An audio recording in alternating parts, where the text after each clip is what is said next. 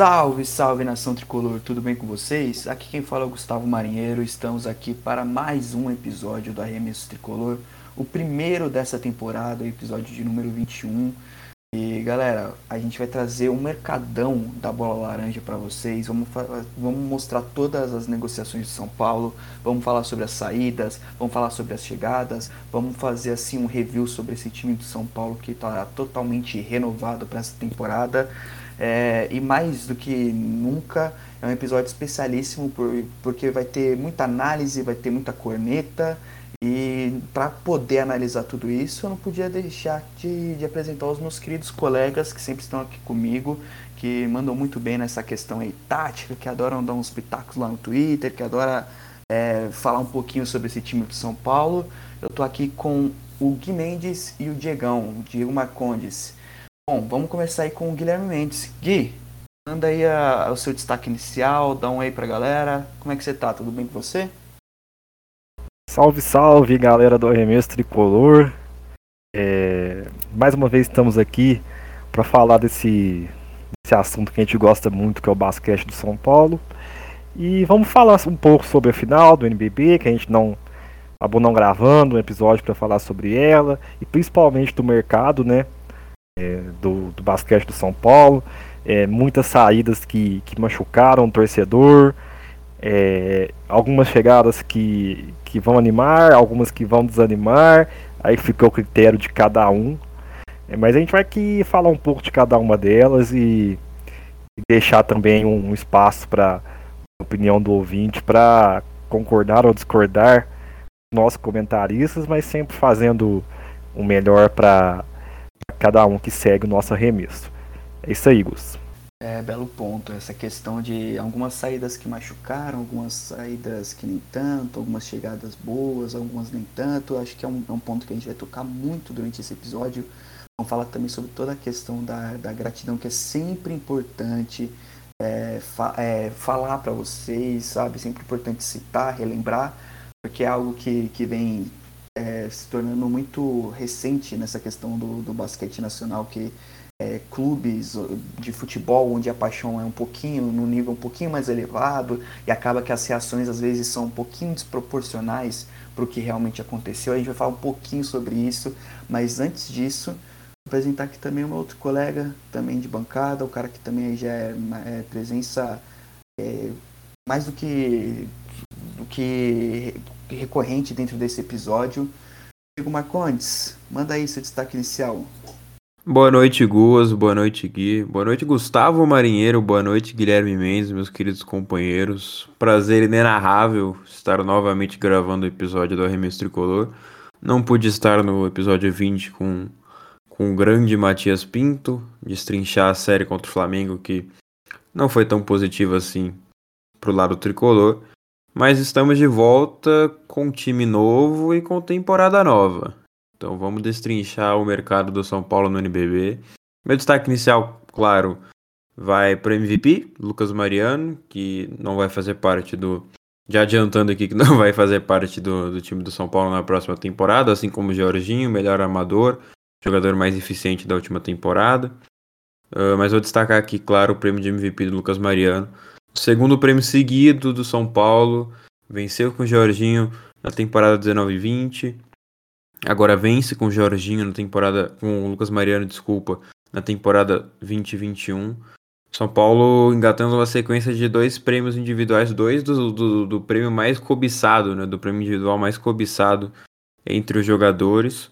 É, é uma marca importante para o pro projeto que acabou de começar é um projeto recente, uma, uma marca muito importante. Uh, então vale, claro, destacar também uh, a, chegada né, do Bennett no, no, quinteto ideal de defesa. Então São Paulo que esteve presente ali com, com bastante ênfase no, nas premiações individuais do, do NBB na última temporada. Mas fica aí o destaque inicial para o MVP do Lucas Mariano, na minha opinião, merecido. Não seria meu voto, mas muito merecido o MVP do Lucas Mariano. Ressaltar, né, que pô, o Jorginho em 2019, agora o Lucas Mariano em 2020, talvez 21 seja um outro tricolor, né? Vamos falar um pouquinho sobre isso também.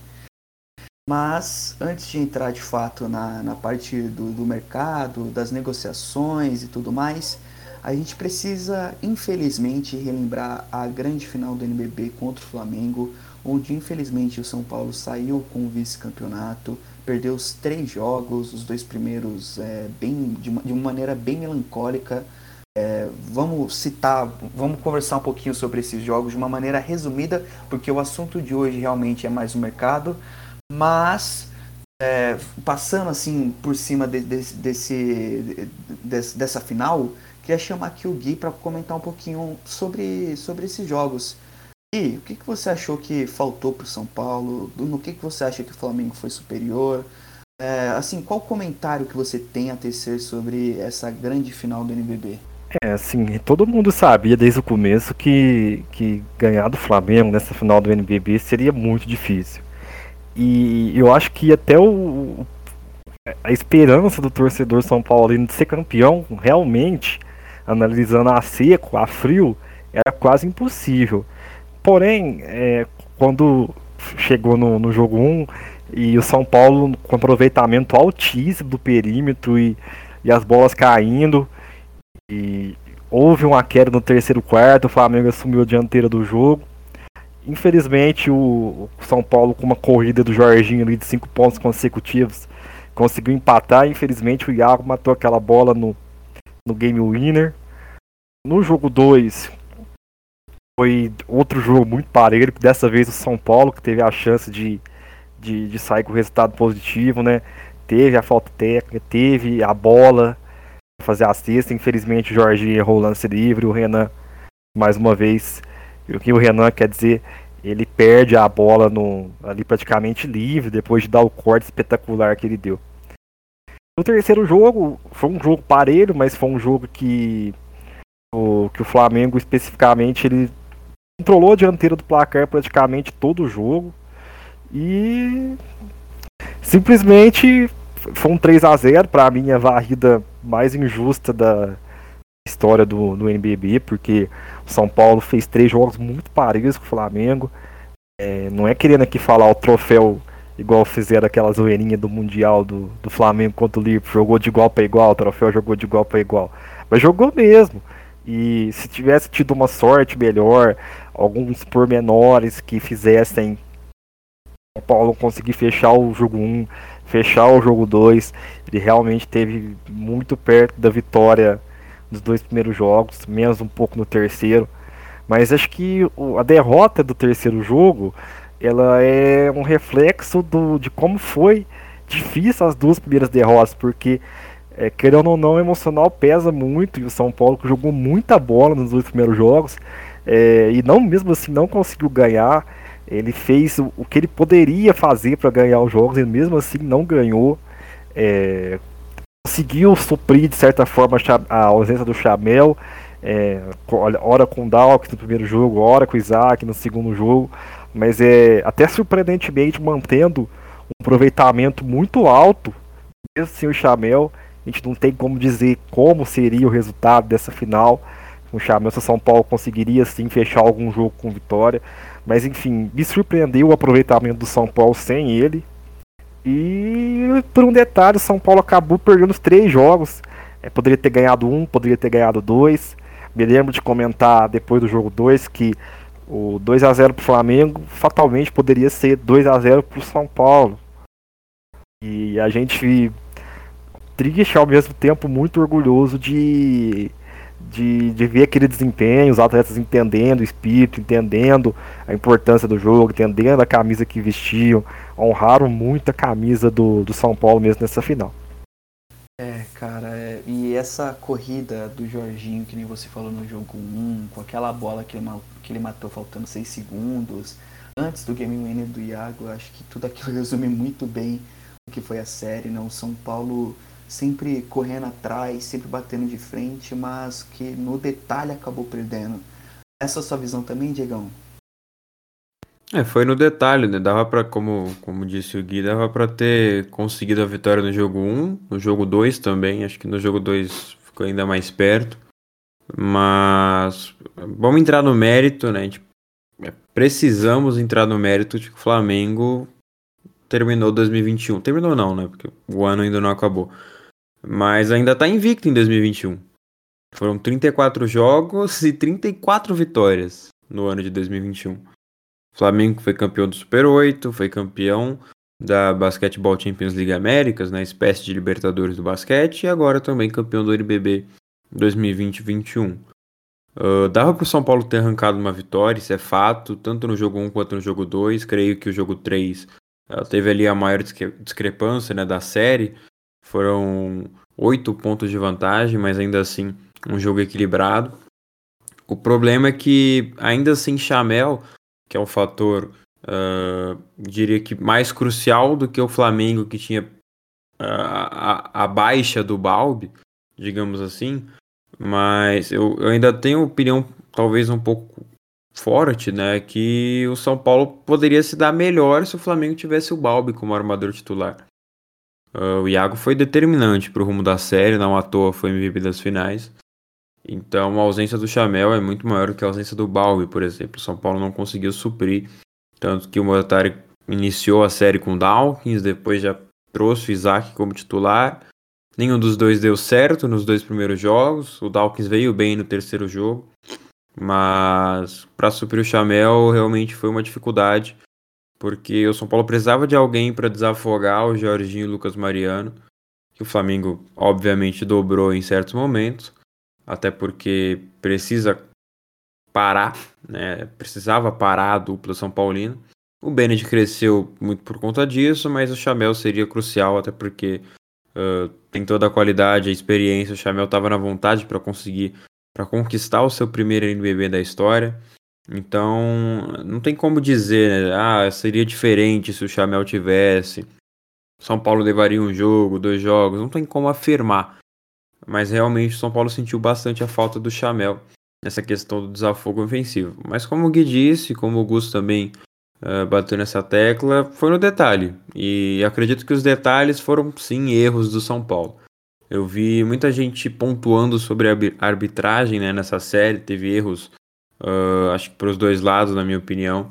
Teve um com Jefferson, se eu não me engano, no jogo 1, que, que foi bastante controverso, mas os erros, salvo engano, foram para os dois lados. Então, o, o, o que me chamou a atenção mesmo foram os detalhes negativos pelo lado do São Paulo, que já haviam acontecido na, no, no, na final da Super 8, que o Flamengo venceu o São Paulo também, em numa virada lá impressionante, enfim. Rebote ofensivo, ponto de segunda chance para o Flamengo, o São Paulo pecando na rotação defensiva, né? o Claudio Mortari apostou muito no Dawkins para tentar defender o Iago, não foi uma estratégia correta, mas ainda assim eu, eu, eu creio que o resultado final, né, a varrida 3 a 0 vai muito além do que, do que foi a série. Da mesma forma que também o São Paulo varreu o Minas por 3 a 0 e não dominou a série, né, por completo. Conseguiu uma vitória de 3 a 0 na série contra o Minas na semifinal, mas não dominou por completo, né? Teve jogo que o Minas poderia ter vencido, inclusive, assim como foi na final. E o Gui falou bem, né? Os 2 a 0 do Flamengo, o Flamengo abriu 2 a 0 mas poderia ter sido o São Paulo abrindo 2 a 0 Então, é, foi uma série bastante equilibrada. Acho que o resultado diria que, que até foi injusto, mas o, já era difícil bater o Flamengo, né? Eu não acreditava no, no, no título, né? Para ser bem honesto, mas eu apostava ali num 3 a 1 pro Flamengo. Mas o São Paulo foi, foi mais aguerrido do que eu imaginava. Bateu de frente com o Flamengo, né? Não dá pra, pra dar um troféu, pô, troféu bateu de frente com o Flamengo, mas fez, fez valer, né? Porque chegou na final, e mesmo sem Chamel, né, uma das principais peças ofensivas da equipe, mesmo um tanto quanto ofuscado pelo Jorginho e Lucas Mariano, mas mesmo sem Chamel, São Paulo deu a cara a tapa e conseguiu uh, dar trabalho para o Flamengo. No jogo 1, principalmente no jogo 2. No jogo 3 também deu trabalho, mas o jogo psicológico já estava muito a favor do Rubro Negro Carioca, então uh, o Flamengo só confirmou o título. Mas eu fiquei feliz com, com o que eu vi do, do São Paulo nessa série principalmente porque é, é, por estar sem Chamel eu já não esperava tanto. Né? Acho que uma decepção, não uma decepção, não sei se decepção é a palavra certa, Mas uma frustração para a final foi que a gente não tinha o Chamel. E ali eh, já o clima já era outro, né? Já tinha desanimado um pouco da, da varrida que a gente uh, meteu no Minas 3 a 0 enfim. Até que pelas circunstâncias, né, pelo contexto, o São Paulo jogou de igual para igual, como eu disse, como o Gui também fez questão de ressaltar, não dá para dar um prêmio de jogou de igual para igual com o Flamengo, mas ainda assim se levar em consideração que é o Flamengo que foi campeão das Américas, é um Flamengo que vai disputar o Mundial, e até arrisco dizer que deve levar o Mundial, dependendo da equipe que for montada pro ano que vem. E é um Flamengo que não perdeu em 2021 ainda, tava invicto, tá invicto, né, há 34 jogos. Então não dá para crucificar o elenco por ter ficado com vice-campeonato e até acho que o 3 a 0 foi um pouco injusto. Não, não diria que o São Paulo venceria o Flamengo em cinco jogos. Até com o Chamel acho que, que não chegaria a esse ponto, mas dava para reverter, dava para ter conquistado uma vitória, ter arrancado ali um 3 a 1 quem sabe um 3 a 2 Então o que fica foi esse sentimento de injustiça e que dava. É, acho que esse sentimento até é um tanto quanto negativo. É porque é, é, um pouco triste, né? Você ter esse sentimento de que dava para conseguir uma vitória no jogo 1, dava para vencer o jogo 2, até o jogo 3 dava para evitar uma derrota. Então que fica esse sentimento de que se tivesse consertado um errinho aqui, um errinho ali, errinhos que já, já haviam aparecido né, na, na, na final do Super 8, dava para até conquistar o título do Super 8 eventualmente também brigar um pouco mais na final do NBB. Mas vida que segue, né? Batemos de frente. Foi, foi bem legal essa temporada. Acho que foi uma temporada de superação. O, o, o NBB no geral, né, tecnicamente, não foi dos, me, dos melhores e dos mais fortes, mas o São Paulo foi bem interessante de assistir, principalmente nos playoffs. Gostei da varrida contra o Corinthians, contra o Minas, também surpreendente. Então, no geral, né, só fazendo aparato geral aqui da temporada, acho que valeu a pena. Foi uma temporada surpreendente positivamente. Né? Me surpreendeu positivamente. Afinal, infelizmente, fica aí marcado 3 a 0 né? A varrida é o que fica para os próximos anos. Mas se você for, for analisar detalhe por detalhe, o 3 a 0 é, é meio que ilusório, né? Mas que vale o resultado. Então, o Flamengo mereceu e foi campeão aí do NBB, talvez com 3 a 0 merecido. É, e eu acho que esse ponto que, que vocês dois comentaram dos detalhes é algo que, que fere demais, né? E são detalhes mínimos. É, é, é, o Bennett, talvez, naquela bola não tá tão machucado ao ponto de conseguir marcar o Iago. É o Renan ter conseguido levantar um pouquinho o braço e fazer aquela, aquela bandeja. Então são detalhes mínimos, mínimos, mínimos, mínimos e mínimos. Uma, um, um rebote aqui, uma defesa ali, sabe? Coisa muito pequena. Mas enfim, vida que segue, passou já esse campeonato, agora vamos começar outro, o foco é outro. E inclusive o foco é, o, é algo que é perguntado pelo Caio Santos, né? A gente fez bastante perguntas, tanto no nosso Twitter como no nosso WhatsApp, é, lá no nosso grupo do WhatsApp. É, falamos bastante sobre as contratações ao longo da semana e muita gente está ainda com algumas dúvidas. E a dúvida do Caio Santos é o seguinte: é, ele pergunta qual o principal desafio do Mortari essa temporada? Rotação ou variar o playbook? Aproveitando isso, foi falado que o São Paulo desejava mudar o estilo de jogo. Qual estilo busca o Mortari agora? A gente comentou um pouquinho sobre isso lá no Twitter do Arremesso, né, Diegão? É, respondendo essa pergunta do estilo de jogo, você quer falar um pouquinho sobre isso? Sobre esse possível small ball que São Paulo vai começar nessa temporada? Bom, creio eu que, que vamos chegar nessa parte no final do programa, né? Ditando todas as, as negociações, as mudanças. Vai ser. É, vai ser inevitável não falar sobre o, o estilo de jogo. Mas sobre o desafio do Mortari, a rotação não é um desafio em si, né? O Mortari ele tem peça para rodar. Ele não roda por opção. Ele coloca Jorginho, colocava, né, Jorginho Lucas Mariano para jogar 40 minutos por opção dele. Até porque o próprio Gerson, para mim o Gerson é um pivô talentoso, ele foi muito bem no Rio Claro. Eu não acho que ele foi mal no São Paulo, tudo bem que teve algumas oportunidades e não correspondeu, mas o Gerson ele precisa de rodagem, ele precisa de sequência, ele precisava de volume para jogar e não foi dado para ele, né? Teve algumas oportunidades aqui e ali, mas teve 12 minutos de média no. Então, a questão do Mortar é essa. provavelmente na próxima temporada vai continuar a mesma coisa. A gente pode falar aqui que o São Paulo vai ter um time mais plural, um time mais amplo, provavelmente mais coletivo, mas isso vai ser entre os cinco que vão jogar. Porque um ou outro vai ganhar espaço na rotação. E isso é o estilo do Mortari. É como o Tom Thibodeau da, da, da NBA. É o estilo do técnico, do treinador, não tem o que fazer. É, dificilmente a gente vai ver o Mortari rodando um time com, com oito adultos, por exemplo, e fazendo uma rotação como o Gustavinho faz no Flamengo. Né, ou como o próprio Cezinha fazia na Unifacisa, que eu discordava bastante, inclusive. Mas o que o Gustavinho faz no Flamengo, acho que o Flamengo até deu deu a letra, né? Eu tava conversando com o Enéas Lima hoje, do Enéas Lima no Garrafão Rubro Negro, e o Enéas confirmou, pô, o Flamengo deu a letra na última temporada. Você vai ter um elenco ali, se você rodar, colocar todo mundo para jogar 28 minutos, 25, né? O próprio Marquinhos jogou 24 minutos na, na última temporada. Você vai, vai destoar fisicamente comparado aos outros times. O Flamengo chegava no último quarto contra o São Paulo muito, muito melhor preparado fisicamente. Porque enquanto São Paulo tinha Jorginho e Lucas Mariano com 30 minutos de quadra, no último quarto o Flamengo tinha Marquinhos que não tinha jogado nem 20, o Iago não chegava perto dos 30. Então você ter um elenco forte, um técnico que rode, né? Porque assim, o São Paulo tem vai provavelmente vai ter boas peças, né? A gente vai entrar nessa questão ao longo do programa, mas provavelmente vai ter boas peças. Talvez não tão equiparáveis, né, assim dizendo, com as peças que serão titular. Né, o, os jogadores assumirão ali a titularidade. Na última temporada a mesma coisa, tinha boas peças no banco. O Dawkins é um bom nome, o Zac também. Uh, o Gerson nem se fala, é um bom nome, que precisava de sequência de rodagem, mas é um bom nome. Então, o próprio Jefferson, né, o Renan Lenz, que seja vindo do banco, são ótimos nomes. Uh, mas o Mortari não tinha tanta confiança assim para rodar. Eu acho que vai continuar sendo assim, né? Liga Ouro foi assim também. Eu não vejo cenário que, que isso mude.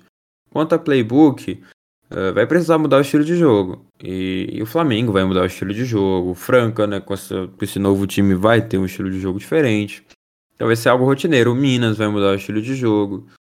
E é algo que o mercado está trazendo para os times. Não tem para onde fugir.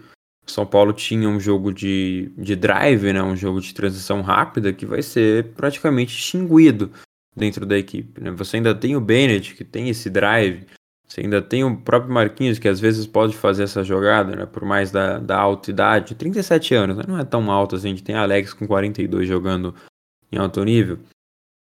Mas esse jogo de drive vai simplesmente ser extinto né, no São Paulo. Esse é um jogo mais cadenciado, o Elinho, a gente vai entrar nesse mérito, não é, não é um armador explosivo, muito menos veloz, como era o Jorginho. Então São Paulo vai ter que cadenciar mais o jogo. Tem um time forte do perímetro, né? Vai ter um time forte do perímetro? Vai. Vai continuar insistindo do perímetro? Creio eu que sim. Mas sem tanta explosão, sem tanta velocidade. Para quê? E, e, e, e, nisso o que, que a gente precisa? Né? O que, que o São Paulo precisa? Precisa que o Claudio Mortari tenha uma playbook interessante em jogadas que amplie o, o âmbito tático né, do São Paulo assim como o Gustavinho. Acho que é impossível a gente não citar o Gustavinho como exemplo de qualquer coisa que, que a gente tem, tente trazer para o Mortari. Rotação, quesito tático, porque as jogadas que o Gustavinho fazia com o Léo Demétrio, e surgia alguém, um, provavelmente um ala pivô, um pivô livre, seja na zona morta ou em qualquer outro lugar do perímetro, com as trocas defensivas que o Gustavinho conseguia gerar também sobre a defesa do São Paulo, a gente precisava, precisaria, e vamos precisar também disso na playbook do Mortalha, mas honestamente eu não acredito que vá acontecer. Porque não é do calibre do treinador. Né? Não é. Tem o Bruno Mortari que pode ampliar seus conhecimentos táticos e evoluir como assistente técnico, mas não é do fetil do Mortari trazer isso. É, então espero que com o novo elenco realmente a playbook mude, o São Paulo tente ampliar uh, o seu jogo tático, o seu jogo coletivo. Não é algo que eu acredite que vai acontecer, mas o estilo de jogo vai mudar, isso é fato. Né? Vai ser um estilo muito mais cadenciado do que foi na última temporada, porque as peças induzem a isso. E não é porque o Mortari uh, tem, sei lá, vamos, vamos supor que o Mortari tenha nove adultos na, no seu elenco, como foi na última temporada, né? Eram nove adultos, mais o Igor e o Danilo que, que, que eram jovens, né? Entre aspas. Uh, isso não indica que o Mortari vai usar os nove. Da mesma forma que não aconteceu na última temporada. Não é porque o estilo de jogo vai mudar que a rotação vai. que, que isso vai induzir o Mortari a rodar mais a equipe. Uh, isso aí vai, vai ser algo que, que, que eu diria que é uma escolha própria, né? Então, por isso que eu não confio tanto, não tenho tanta expectativa assim, não tô tão otimista quanto a isso. Mas sobre o estilo de jogo, acho que é nítido. Vai mudar, até porque se você analisar peça por peça, o que a gente vai fazer aqui nesse, nesse episódio, são peças que pedem um estilo de jogo mais cadenciado. Uh, o Elinho, por exemplo, ele vai precisar de um Tyrone para fazer uma jogada de pick and roll, uma jogada de pick and pop, uh, para tentar entrar no backdoor, né, para para conseguir ali como eu, eu tinha comentado, eu e o Joãozinho, a gente comentou na, na análise sobre o Elinho que a gente fez lá no arremesso tricolor, uh, o Elinho gosta desse jogo de duplo. Né? Não adiantando a análise aqui que a gente vai fazer, mas o estilo de jogo vai mudar. E eu acho que a gente vai provar isso aqui com, com, com os detalhes que a gente vai citar sobre os jogadores que estão chegando por aí. Bacana, é, Diegão. Aulas, aulas, aulas, aulas. E você quer comentar um pouquinho sobre isso também? Você acredita que o estilo de jogo vai mudar? Você acha que os desafios do Mortalho para essa temporada também são a rotação e a variação do playbook? O que, você tem a dizer sobre isso? Certeza, até porque igual o Diegão Man frisou mesmo, a mudança do estilo de jogo do São Paulo, ela, ela fica evidente conforme a característica dos jogadores que chegaram e a característica dos jogadores que saíram. É óbvio que o São Paulo vai adotar um estilo de jogo mais cadenciado e, e o estilo anterior dos jogadores não é, não induzia a isso. É claro que, igual o Diegão falou mesmo, é, os reforços que chegaram, é, tem alguns muito bons reforços, alguns menos um pouco, mas a gente vai falar depois. É, um, uma procura do Elinho para jogadas com Tyrone, é, um pivô igual o Caio Torres, que é um pivô muito mais técnico do que agressivo. Enfim, o Mortari ele vai ter que. É, e com certeza já está ciente dessas mudanças, ele deve ter participado desse, dessa mudança de perfil do elenco e sabe o que ele quer tirar desses jogadores. Porque é bastante diferença do modelo do ano passado e ao mesmo tempo ele a gente sabe que ele é um treinador que, que adota a curta rotação. A gente tem que estar tá aguardando os próximos, os próximos dias, as próximas semanas para saber se vai chegar mais alguém, para ver como que vai ficar a rotação, para saber como que ele vai poder usar, é, para saber quais são as melhores trocas para fazer. Enfim, o, desafio de São Paulo nessa temporada vai ser grande e ao mesmo tempo é uma incógnita, mas também não vai ser também um desespero. É, não, não vejo São Paulo com, com, com ele que está montando, brigando do. É, pelo menos fora ali da, da classificação da Copa Super 8. É, e assim, é, provavelmente vai brigar mesmo, né? A gente viu muitas reações inapropriadas até pro, pro, pro momento, pelo time que o São Paulo está montando de gente dizendo, ah, o São Paulo sequer vai se classificar, o São Paulo sequer vai ficar entre os oito primeiros, ah, isso e aquilo. Cara, é, não tem porquê da gente ter essa reação agora. O time ele tá sendo montado, a gente vai mostrar as peças aqui. E é um time diferente, sim, com jogadores diferentes, com peças de reposição para algumas é, posições que, que, que eram possíveis, outras nem tanto. A gente vai comentar sobre isso, mas é importante sempre ressaltar que não precisa ter esse overreact, né, que a gente fala, não precisa é, ser espalhafatoso com, com relação assim, à sua opinião, falar assim, tipo, nossa, o São Paulo já era, tá jogando dinheiro fora. Eu não, posso não só, só fazer um Oi. adendo? Oi. Só afirmando algo aqui, me cobrem. Eu, eu pago uma pizza pro primeiro que me cobrar ao fim da temporada. O São Paulo vai ser top 4 vai finalizar a temporada no G4 e se não finalizar, o primeiro que me cobrar eu pago uma pizza. É, eu também concordo com você. Eu acho que hoje o elenco do São Paulo ele continua sendo um dos melhores da liga. Eu acho que fica em terceiro lugar, inclusive. É algo que a gente vai comentar mais pro final, mas eu acho que tirando o Frank e Flamengo, não tem um elenco assim realmente tão melhor que o do São Paulo. Enfim, vamos falar sobre isso. Agora vamos entrar de fato nas saídas, nas saídas e nas chegadas. Vamos começar falando sobre um cara assim que pô, pesou demais no coração da torcida São Paulina. Porque é um cara que quem acompanha o basquete tricolor aprendeu a amar, aprendeu a admirar. É um cara assim que é muito acessível, que sempre conversou não só com a gente do arremesso, da SPFC 24 horas, mas também com qualquer torcedor que chegava lá no Twitter, no Instagram, que mandava uma mensagem ele respondia. É, o Matias esteve aqui com a gente no último episódio, ele disse inclusive que o filho dele é, tinha com o jogador preferido o Renan Lenz, que é esse cara que a gente vai comentar aqui. E, pô, antes de tudo, comentar com pesar a saída dele, por, por conta disso tudo, por conta não só do, do basquete apresentado, que foi de alto nível no ano passado, mas também porque é, era uma figura muito importante desse time. É, saiu o Renan Lenz e como um possível reforço para essa saída, né, como um cara para substituí-lo durante essa temporada, chegou o Tyrone, é outro ala pivô, é, se eu não me engano é barramense, né? Não tenho certeza. Não, é estadunidense mesmo, norte-americano, Tyrone.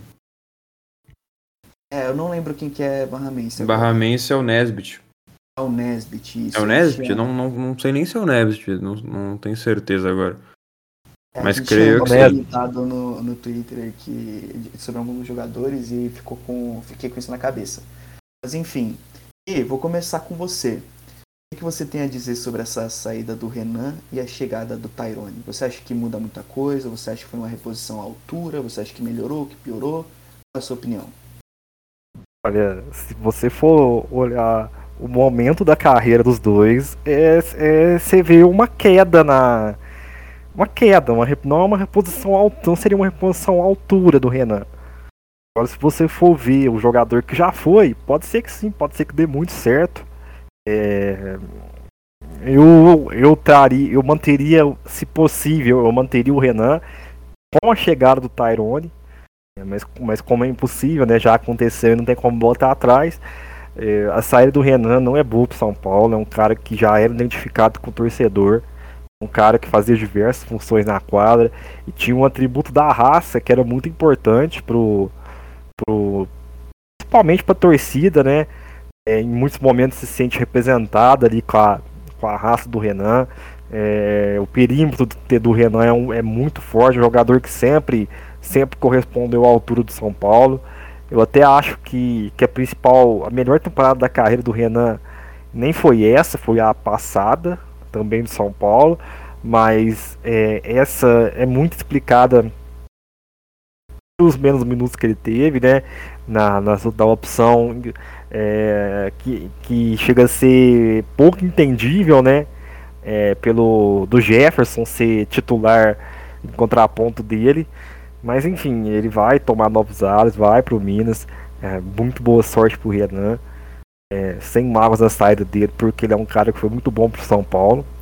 É, já no Tyrone, né, é um cara que, que já foi, já viveu melhores momentos do NBB, é, tem algum, alguma fama ruim por algum outro motivo que não vem ao caso, mas é é um jogador interessante para mim. Foi melhor no Minas do que foi no Bauru na temporada passada. Tem o, o atributo do, do entrosamento com o Chamel, é, até mesmo com o Elinho. Não me recordo se também atuou junto com o Caio Torres, mas acho que sim. Sim, é, atuou. Mogi. Mogi. Bem lembrado. Então, tipo assim, é um, São Paulo é, contrata um jogador que tem algum tipo de, de entrosamento natural com algumas peças e, e com a força física que ele tem, bastante força física para infiltrar. Também uma bola de três, um arremesso até, digamos, reto, mas também um bom arremesso de três. Não é uma péssima contratação, mas igual eu disse, eu manteria um Renan com a chegada do Tyrone. Como isso não é possível, o Tyrone é um bom reforço e a saída do Renan ruim pro São Paulo. É, eu acho que você pontou bem a questão do, do auge né, que o Renan vivia. Eu acho que é o melhor momento de fato da carreira dele, apesar da, de como a gente, como você comentou, eu também concordo, a última temporada dele ser até melhor do que essa, mas é inegável que ele segue assim um, um, uma temporada também muito boa e o Tyrone ele já viveu temporadas melhores, né? O Tyrone ele é, três, é dois anos mais velho que o Renan. O Tyrone tem 30, 33 e o Renan tem 31. É, se jogar o que ele já jogou, ele tem muito a oferecer ao São Paulo, certo, Diego? Correto. O Tyrone que já viveu seu auge no Mogi, como o Iben citou, junto a Chamel, Caio Torres também em alguns momentos, principalmente, né, sobretudo na temporada 16, 17, Tyrone foi dominante né, no, no, basquete brasileiro. Teve 14 pontos de média, 6 rebotes, era um dos jogadores mais dominantes do basquete brasileiro até então. E partindo para o mérito do Tyrone, né, antes de comentar do Renan, creio eu que pela montagem do elenco, pelo, pelas características que o São Paulo tem buscado no mercado uh, para essa para a próxima temporada, né? O Tyrone é uma opção, vejo como uma opção interessantíssima. Por quê? Porque o São Paulo tem montado um time mais cascudo. E, e o Tyrone, como o próprio Chamel já havia comparado, né, uns dias atrás, o Tyrone lembra muito o Draymond Green, né, da NBA. É um cara que, sem entrar no mérito, né, de, de questões que, que vão além do jogo, né? Tem gente que, que chama o Draymond de sujo, o Tyrone tem pessoas que, que inferem o mesmo argumento, mas enfim, sem entrar nesse mérito, é claro. É, bate tanto quanto. O Tyrone, ele é um cara cascudo, é um jogador experiente, né? Não vive seu auge técnico, né? Teve ótimos momentos no Mogi, junto a Chamel, vale bem lembrar. E pode recuperar seu basquete aqui, principalmente com a chegada do Elinho e também com a parceria com o Chamel.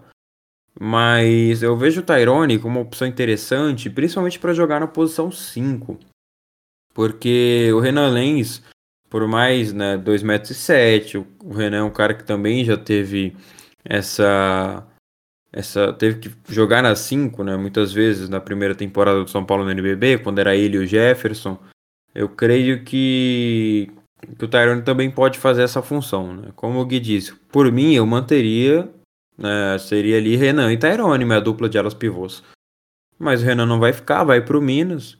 Eu sinto muito por isso, porque como o Gu já havia adiantado, o Renan é um cara fenomenal. Para mim, um dos mais fenomenais que eu já conheci no basquete brasileiro. Um grande, um grande abraço também ao Renan, desde já. Uma pena ele não ficar no São Paulo, para mim tinha a cara do São Paulo. Né? Resumindo assim, o Renan Lenz era é, a personificação do São Paulo Futebol Clube, era o Renan dentro de quadra e fora dela também. Cara muito solícito, extremamente respeitoso, uh, sempre interagiu conosco nas redes sociais, participou do Arremesso Tricolor quando o nosso projeto estava começando. Então, meus totais agradecimentos ao Renan, tanto pelo, pelo que ele fez vestindo a camisa do São Paulo, quanto também que ele fez fora das quadras.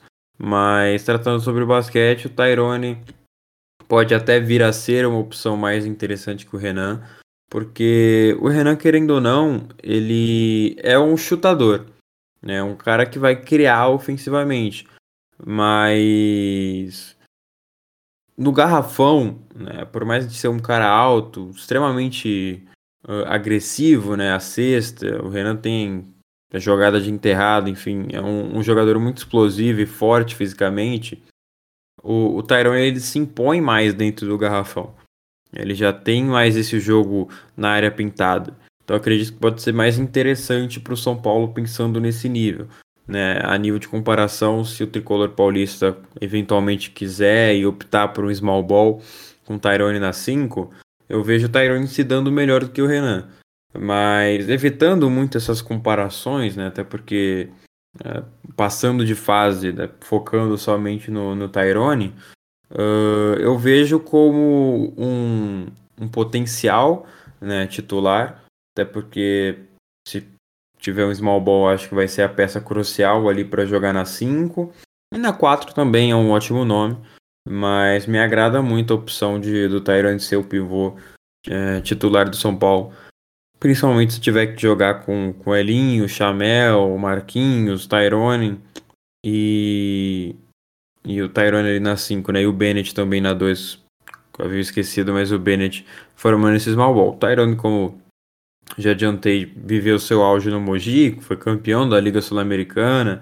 Então São Paulo tem montado um elenco mais cascudo, mais experiente, mais vitorioso e, e nitidamente tem focado, né? Muito espaço pela criatividade também não tá tendo muita criatividade. Né? O Tyrone tem ligação com o Chamel, o Elinho já teve ligação com o Chamel, o Caio Torres já teve ligação com o Chamel. É meio que uma filial de Mogi.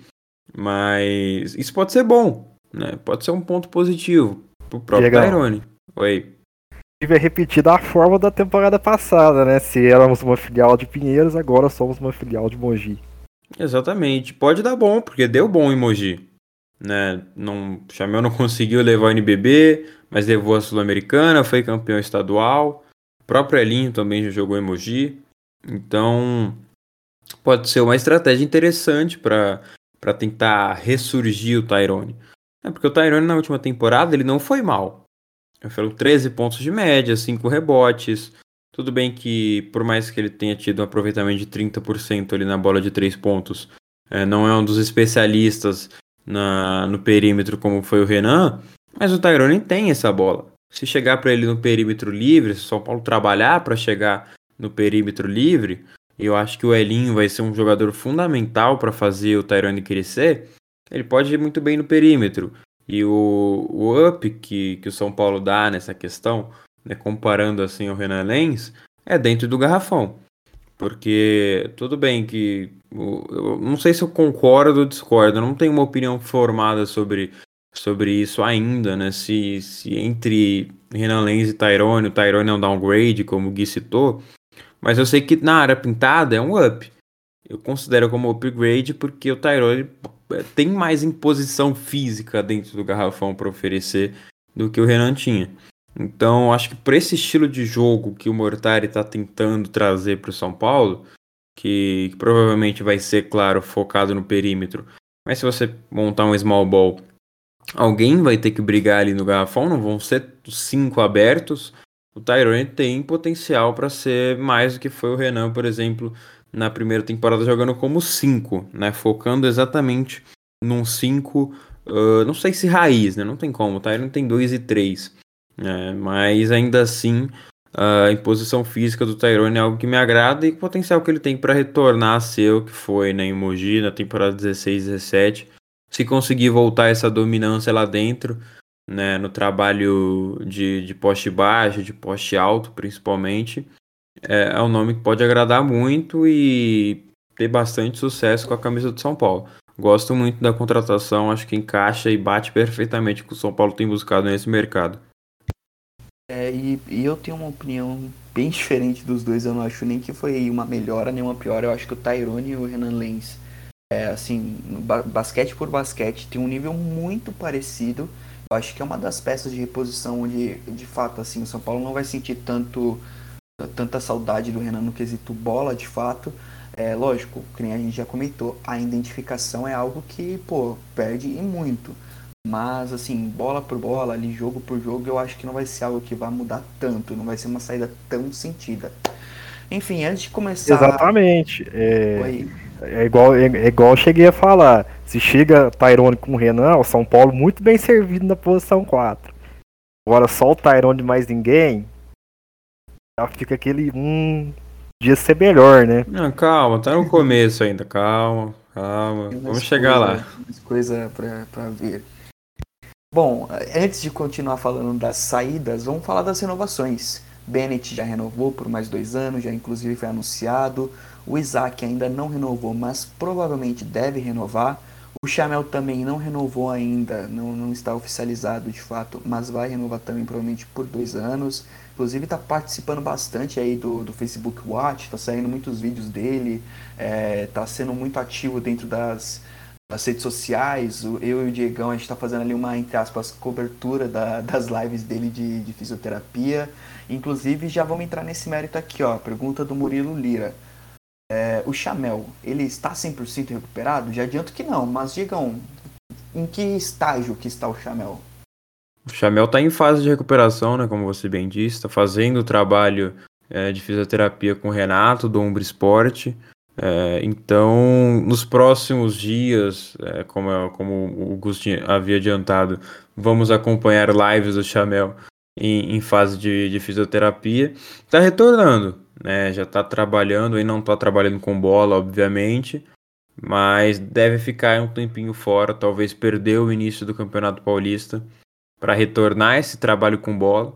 Porém, é, é bom ver que, que a recuperação do Chamel está adiantando, porque vimos o, próprio vídeo do Facebook Watch, como o Gus citou, até fosse estar a final do NBB, né? O Chamel já estava é, no segundo jogo ele foi submetido à cirurgia. Então é bom ver que a, a recuperação está adiantada, ele está se recuperando mais rápido do que o imaginado. Então a expectativa era de três meses fora, talvez seja menos. Mas se eu pudesse chutar, né, não tem como dar uma previsão exata, eu diria que ele perderia ali os primeiros jogos do Campeonato Paulista, mais para fazer esse trabalho retornando da quadra. Uhum, e assim, é, continuando falando sobre o Chamel, mas também adicionando agora o nome do Bennett e do Isaac, quão benéfica que são essas renovações e prováveis renovações? O Chamel, o Chamel é um casamento entre o São Paulo e ele, né? É um casamento entre os, as duas partes. E é bem recíproco, até porque o São Paulo pretende contar com o Chamel nas próximas temporadas, porque apesar da idade um pouco avançada, é um aditivo importante para o elenco. E como a gente está percebendo, o Chamel tem trabalhado bastante nos bastidores para fortalecer o elenco do São Paulo. Não à toa Tairone, Caio Torres, Elinho. Uh, são jogadores que já tiveram contato com o Chamel em algum momento aí da carreira dele. E pelo, pela parte do, do jogador, do atleta, creio que não vale, não cabe a nós né, entrar em detalhes aqui sobre valores. Uh, então, falando sobre números, o, o Chamel não, não deve arrumar um contrato melhor do que ele tem agora no São Paulo. Provavelmente vai renovar por dois anos. E então tá, tá consolidado aqui no basquete São Paulino. Da mesma forma que o São Paulo agradece né, por ter o, o Chamel no elenco, além da experiência e do, do que ele pode ainda render em quadro. É um jogador que trabalha bastante ali nos bastidores para fortalecer a equipe. E a gente tem visto isso uh, com ênfase, né, né, com bastante nítido nesse mercado do NBB. O Bennett já é um caso à parte, porque o Bennett eu coloco como o jogador que mais tem margem para evolução nessa temporada 2021-22. São Paulo, conhecido, né, conhecidíssimo por, pela gestão pessoal do Mortari, que, que fez o Jorginho crescer, Léo Mendel crescer, Lucas Mariano crescer. Eu arrisco dizer que a vez do Bennett vai chegar porque o Bennett cresceu nos playoffs do NBB, ele não fez uma temporada tão avantajada, né? Uma temporada regular tão avantajada assim. Ele havia uh, chegado do Pinheiros com, com bastante destaque, até porque era um dos principais jogadores de lá. Mas não foi tão brilhante, digamos assim, na fase regular do NBB. Porém, nos playoffs cresceu bastante. Ainda tem alguns pontos negativos, né? Como Uh, o lance livre, por exemplo, ele some também algumas oportunidades, mas ele vai ser provavelmente junto com o Marquinhos o destaque do São Paulo. Então eu alio ali a, chega a chegada do Bennett num patamar de estrela. Eu diria que esse é o foco do São Paulo para o crescimento do Bennett.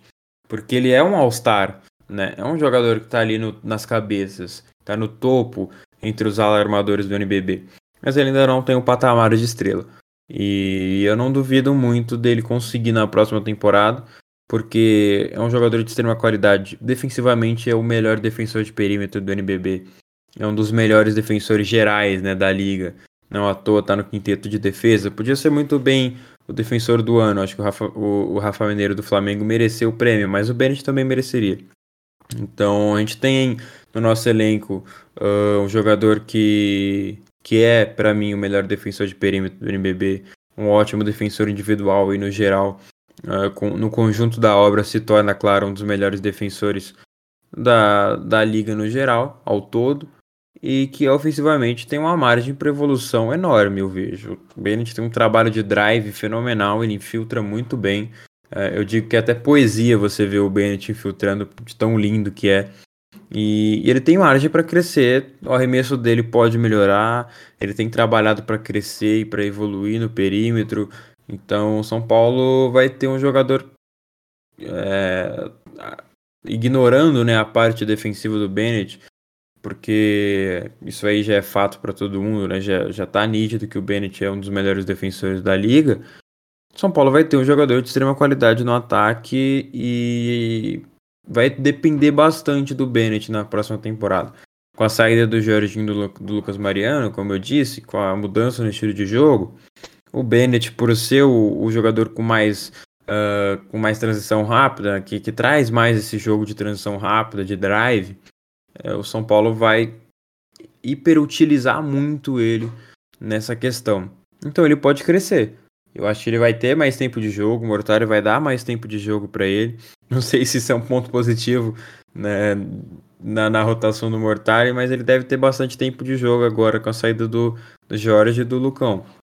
Então eu vejo com potencial de crescimento enorme e pela renovação ser de dois anos, eu diria que foi uma movimentação extremamente acertada, extremamente correta do São Paulo. Renovar com o Bennett por dois anos, principalmente com a margem de, de estrela que ele tem. Eu não sei se eu estou sendo muito imediatista ou, ou até utopista, né, no caso, porque o, eu vejo o Bennett com potencial enorme de crescimento ofensivo. Porque ele já infiltra bem, ele tem um bom trabalho de drive, um, um bom jogo né, de, de transição, mas ainda não, não tem tanta confiança no seu arremesso quanto deveria ter. Acho que se ele evoluir essa questão, ele pode se tornar um jogador ainda melhor ofensivamente. E tem trabalhado para isso.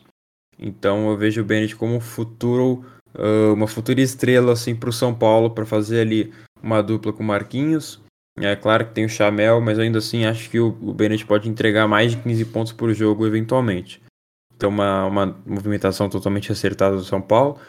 Se manter o Isaac, também levo pelo lado positivo, vai ser uma movimentação acertada, é um asset que pode vir bem do banco caso seja utilizado corretamente. Defensivamente também, o Isaac tem muito a, a, a agregar né, para o time do São Paulo, é um 3 que por mais que, que possa ser né, de, de qualidade inferior a, a Guideodato, a John que vai para Franca, uh, o Jimmy também que vai para para a Unifacisa, né? O Guido Lato que vai para o Minas. O Isaac ainda assim é um trendy de qualidade. É bom você ter um asset desse nível no banco. Acho que ele precisa chamar um pouco mais a responsabilidade, né? Faltou um pouco desse Isaac na final da NBB. Mas tem bons momentos. É um cara que tem o chute do perímetro, é um jogador interessante também na, na, na questão explosiva, tem esse drive, por mais que não tão eficiente quanto o Bennett, ele tem essa entrada uh, de filtração. Então pode ser um aditivo bem interessante como foi, se for melhor utilizado pelo Mortari. Então é bom mantê-lo no elenco porque é um nome interessante, pelo menos na minha visão. Bacana, bacana, bacana. É, também tenho bastante essa visão. Também acho que o Bennett pode crescer muito até nessa questão ofensiva que você comentou. O Chamel, além do, do basquete, que ele ainda tem muito para mostrar, ele é um outro cara que também se tornou um símbolo do São Paulo é, a gente postou recentemente um comentário dele, inclusive durante essas lives de recuperação, em que ele disse que não vai sair do São Paulo até conquistar um título. É, o pessoal comparou muito com o Juan Fran do futebol, lógico, num tom de brincadeira, afinal é, o impacto do Chamel e do Juan Fran no time nem se compara, mas é um cara que, que se tornou um símbolo e vem cada vez mais crescendo muito a imagem dele dentro do São Paulo. Isaac também é um cara que vai ajudar muito, muito, muito, muito mesmo. Pode ser um, um cara que saia do banco e cause um impacto gigante. Mas e você, Gui? O que você acha? Você acha que esse, essas três renovações, aliás, possíveis renovações, porque o Isaac e o Chamel ainda não estão oficializados, é, ah, já dá para tratar o Chamel como, como oficializado, é. né? Na própria live ele, ele monta praticamente o time de São Paulo em brincadeira, então não tá, não tá é. tá ainda oficializado como o Bennett, mas já tá. Só lembrar que não oficializou ainda nem o Chamel nem os outros jogadores que vamos comentar, porque tem a questão contratual, né, Diegão? Por exemplo, o Chamel acaba dia 30, se eu não me engano, o contrato dele. Então, a mesma lá... forma que Jorginho e Lucas Mariano ainda não foram anunciados no Franca, né? Tem contrato que vai até dia 15 do 7. Então, é, tem muita coisa ainda. questão contratual é realmente complicado. Se o clube autorizar, o Jonathan, por exemplo, ele tinha contrato com o Flamengo, mas ele foi anunciado pelo Franca. Provavelmente o Flamengo autorizou, né? Presumo. Se o clube autorizar, é, mas assim, tem gente que realmente espera, até porque uh, se tratando de São Paulo, não é uma urgência, né? Você anunciar o Tyrone, por exemplo, pode ter contrato com o Bauru ainda. O Marquinhos com certeza ainda tem contrato com o Flamengo, isso eu, eu posso confirmar, por isso que não foi apresentado. É, deve fechar mesmo no São Paulo. 99% não, não assinou o contrato ainda, então pode mudar. A gente vai chegar no Marquinhos ainda, mas vale lembrar, é um bom, bom ponto para citar, para ressaltar que que essa questão contratual no mercado do, do basquete brasileiro é um pouco complicado, eu acho complicado até demais, né? Porque é, tudo é resolvido antes do contrato acabar, pelo menos hoje, né, atualmente nesse mercado, tá sendo bem isso. A maioria das equipes, não, não diria que é a maioria, né, mas tem bastante contrato que ainda não se encerrou e algumas equipes ainda ficam com meio com o pé atrás, né, meio com o pé atrás para anunciar. É o caso do Franca com o Jorginho, com o Lucas Mariano, o São Paulo com o Marquinhos. Essas grandes movimentações assim, é, realmente vão ter que esperar para acontecer. É, é, tivemos alguns casos, inclusive, de uso de imagem alguns anos passados aí. Me engano, inclusive, do Flamengo, que, que cobrou de alguns times que haviam anunciado jogadores que ainda estavam sob contrato vigente. Então, rola muito essa cautela, né? Até porque a gente não sabe até quando o outro clube vai ser amiguinho de deixar, de deixar passar. Então, é melhor tomar cuidado e esperar. O São Paulo tem muito disso, né? Mas, enfim, Gui, Comenta aí sobre o Bennett, sobre o Isaac, sobre o Chamel. O que, que você acha que eles podem agregar? Foi, foi acertado essas decisões de renovar? Me diz. Com certeza. É, o Chamel é, vai, vai ser aquele, aquele ídolo, né? Do, do começo do projeto que vai ficando, né? É, vai se tornando cada vez mais o símbolo do, do basquete do São Paulo. É, por mais que, que não seja dado tantas glórias para ele, igual eram dadas para o Jorginho. Até posso dizer que o Lucas Mariano tenha conquistado mais, talvez mais admiração da torcida que o próprio Chamel, mesmo com um ano só no basquete de São Paulo. É, e se eu vi uma renovação difícil antes da lesão, eu não achava que era tão fácil o Chamel ficar no São Paulo, eu não conseguia cravar, ó, o Chamel vai ficar se ele não machuca. Mas com a lesão, eu acho que tudo veio a calhar para ele ficar. É, o São Paulo nessa renovação vai precisar dele.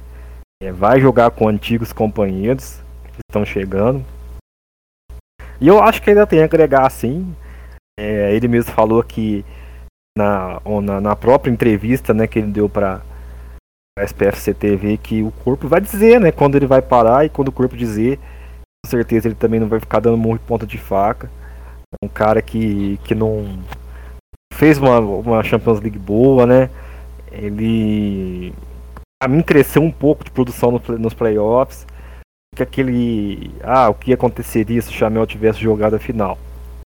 Porém, é, a, a, renovação do Bennett muito importante. Ele é um cara que essencial no, no projeto de São Paulo para a próxima temporada. É um dos principais jogadores que atuam no basquete brasileiro hoje, por tudo que faz pela qualidade com a bola, pelas infiltrações. É, tem uma bola de três também, que mesmo que às vezes ele não use muito, às vezes ela aparece. É, tem o, a defesa dele que, que o coloca como um dos melhores defensores do basquete nacional. Enfim, muito importante a manutenção do bench e essencial. Isaac, é, eu, o Diegão comparou ele com o Jonathan do Flamengo. Eu acho que, inclusive, ele não é um jogador assim pior do que o Jonathan. Eu acho que, para mim, é no mesmo nível. É, o Jonathan é, vem recheado de títulos aí, né? Fica até difícil abrir essa discussão, mas eu acho que são qualidades é, próximas e um jogador que na minha listinha ali, no pior momento da temporada, eu também teria renovado com ele. É, alguns estão ficando, alguns também estão saindo dessa minha listinha, mas o Bennett e o Isaac estão ficando. E com certeza o Bennett no quinteto titular e o Isaac muito importante na rotação. Eu acho que entre os, os quatro reservas ali, né, Dawkins, Isaac, Gerson, e considerando, né, entre aspas, o Jefferson como reserva, por mais que ele tenha sido titular na maior parte do, da temporada, eu vejo o Isaac como o único essencial, né, digamos assim. Porque difícil você suprir, de, se você perder o Isaac eventualmente, você suprir um jogador de reserva, né, um A7, a saída do Isaac. Porque a gente vai chegar agora no, no próximo bloco, né? O Dawkins vai sair, vai chegar um armador, né? Talvez até mais condizente com o estilo de jogo. Mas o Isaac é difícil, né? Você tem os, os, fatos, os fatores que eu citei e também as reposições que poderiam ter sido, né? O, o Jonathan, que eu, que eu acho melhor que o Isaac, até pô, chegou na seleção, enfim, não, não vamos entrar nesse mérito, mas enfim. O Jonathan é um nome que, que seria interessante, o Jimmy. Mas não tem necessidade quando você já tem um cara como Isaac na casa. Né? E o Isaac, assim como o Gerson, eu acho que o Gerson também poderia ser um nome que, que, que me agradaria se ficasse. Uh, ele tem potencial para mais. E não sei se Mortari vai extrair esse potencial, se vai dar mais oportunidades. Faltou oportunidade para o Isaac ao longo da temporada.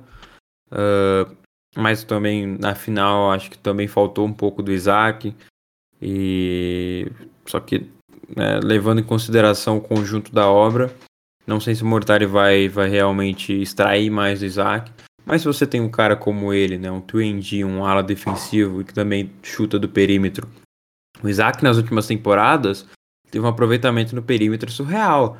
É, é coisa de 42% no Pinheiros e agora no São Paulo 44%. Então você se, é, se privar, né, você se encher ali o elenco do São Paulo, plural que vai ser da próxima, na próxima temporada, você ter um ala que tem 44% de aproveitamento no perímetro é importante, é legal. E esse ala ainda ser forte fisicamente, bom defensivamente, Uh, é um jogador que você tiver a oportunidade de, de, se você precisar, né, o Isaac tem a característica importante para oferecer. Então não tem necessidade de buscar no mercado uma reposição, até porque o cara da casa, né, o jogador que está na casa, que é o Isaac, é de bastante qualidade e pode oferecer mais do que ofereceu, caso seja melhor utilizado. Acho que ele foi muito subutilizado na última temporada e, e creio eu que vai ser ainda muito por conta desse fator da rotação que a gente citou no primeiro bloco. Mas o Isaac é, é, realmente um caso à parte, porque ele tem qualidades que é difícil de se encontrar hoje em dia no mercado. E quando você já tem um jogador como esse dentro, né, na sua casa, não tem por que você tentar se livrar, né, entre aspas. Então é, eu acho que é correto você fazer e buscar a manutenção de um cara como Isaac o papo do Isaac é sempre esse, né? É um cara que é subutilizado. Todo mundo sempre fala isso, independente do lugar onde ele esteja. Ah, ele tem potencial para muito mais, ele devia jogar muito mais. Parece que, que, que nunca sai disso, né? Vamos ver se durante essa temporada o Mortari vai dar um braço a torcer e usar ele um pouquinho mais, né? Bom, vamos falar agora das saídas, né? Duas saídas meio que óbvias, acho que todo mundo já sabia desde o início da temporada, desde o Paulista, quando é, Danilo e Igor quase não jogaram direito, que só entravam realmente quando o São Paulo estava destroçando o adversário. Em alguns jogos contra times onde o São Paulo vencia de 40, 30 pontos, nem contra esses adversários às vezes o Danilo e o Igor entravam. É, pô, extremamente é, chata a saída deles no sentido de, de eles serem os caras que estavam desde o do começo do projeto, que acompanhavam o São Paulo desde a Liga Ouro mas que infelizmente não corresponderam como esperado, né? não evoluíram como era esperado pela comissão técnica e pela diretoria.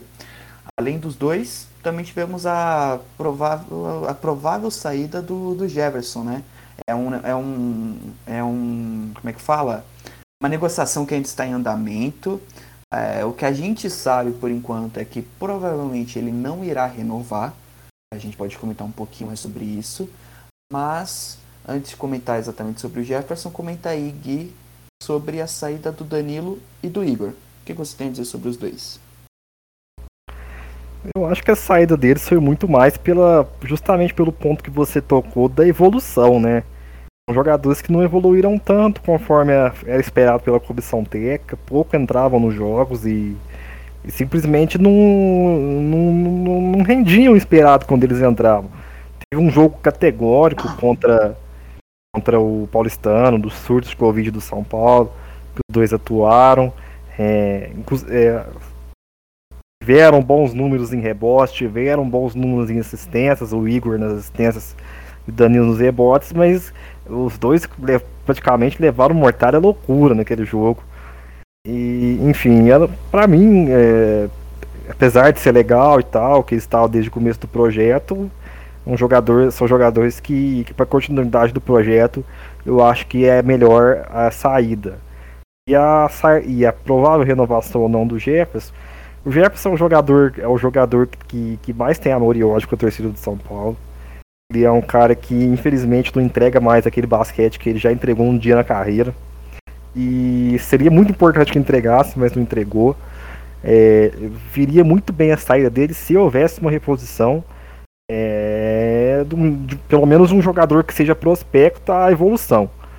É, não um jogador do mesmo patamar de baixa. Ele. Então vejo com bons olhos a provável não renovação, mas renovaria se o São Paulo não encontrasse uma opção é, viável no mercado para a posição 4. E tu, Diegão, é, o que, que você tem a dizer sobre a saída do Danilo e do Igor, que inclusive vão jogar no Bauru, né? Não sabemos se só para LDB ou se de repente vão é, jogar durante toda a temporada, mas já é meio que oficializada a chegada deles em Bauru.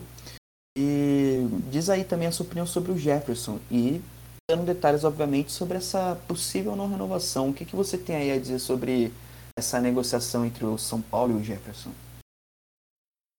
Bom, eu sigo o relator, né? Desde já sigo o relator Guilherme Mendes. Foi preciso nos dois comentários sobre Igor e Danilo. Creio que chegou o momento. Seria interessante tê-los num possível time da LDB, do São Paulo, mas chegou o momento. É, foram três temporadas na, na, defendendo as cores tricolores, defendendo entre aspas, né? Porque jogaram bem pouco e acho que também não tinha oportunidade principalmente nessa última temporada, né, quando eles eram os últimos dois né, de um time de 11. Então você tinha nove adultos, eles tinham que concorrer com esses nove adultos.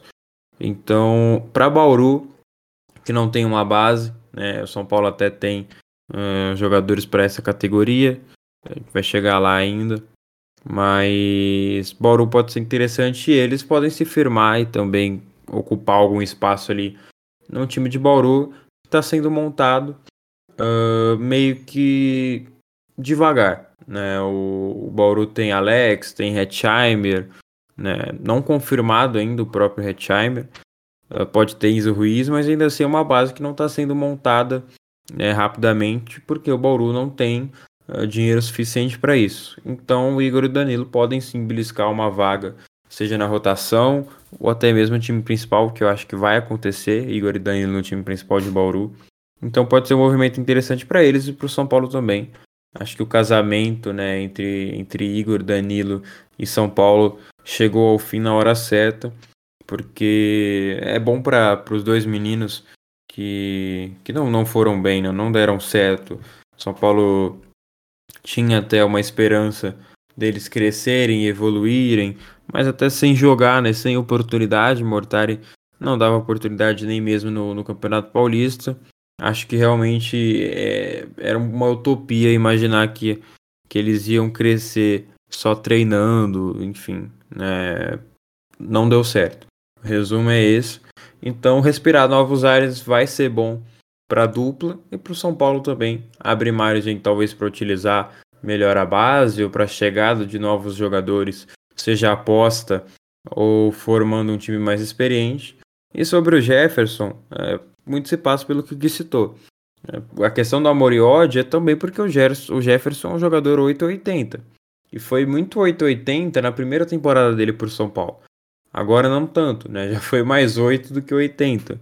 Mas ainda assim, o Gus também falou algo que é verdade o Jefferson, se o São Paulo não conseguir encontrar um outro ala pivô, é, que é a busca do São Paulo no mercado, o Jefferson é uma opção interessante para renovar e talvez por isso que as trativas não tenham sido concretizadas ainda. Né? O planejamento do São Paulo é não contar com o Jefferson na próxima temporada. Né? O Jefferson não está no planejamento do São Paulo. Tanto que o time busca outros alas pivôs, né? já tem o Tyrone e busca mais um. Pode até buscar outro pivô, dependendo da oportunidade de mercado que aparecer por aí. Mas o Jefferson não está descartado ainda. Não é um nome que ainda não assinou com nenhum time. Ele pode pintar no Bauru, por exemplo, quem sabe. Né? Se o Alex resolver dar uma cartada lá e pedir o Jefferson, vai que ele pinta no Bauru. Mas até então, né, assim como outros jogadores do São Paulo, que a maioria que saíram né, já tem seu destino, o Jefferson ainda não tem. É, inicialmente, né, a priori, ele não está nos planos do São Paulo, então meio que congelou nessa né, renovação com, com o Jefferson, mas em suma, como o Gustavo bem citou, é um jogador que se o São Paulo não conseguir encontrar opção melhor no mercado, pode ficar e renovar por mais um ano, que, que não seria de, de má valia, não, pelo menos na minha visão. Bom, falando agora sobre o Kenny Dawkins, então, outra provável saída. É, não me lembro agora é, para qual time que ele tá, tá previsto. Cerrado. Cerrado, exatamente. Ele teve inclusive conversas com o Corinthians no começo aí da janela de transferências. Poderia pintar no nosso rival.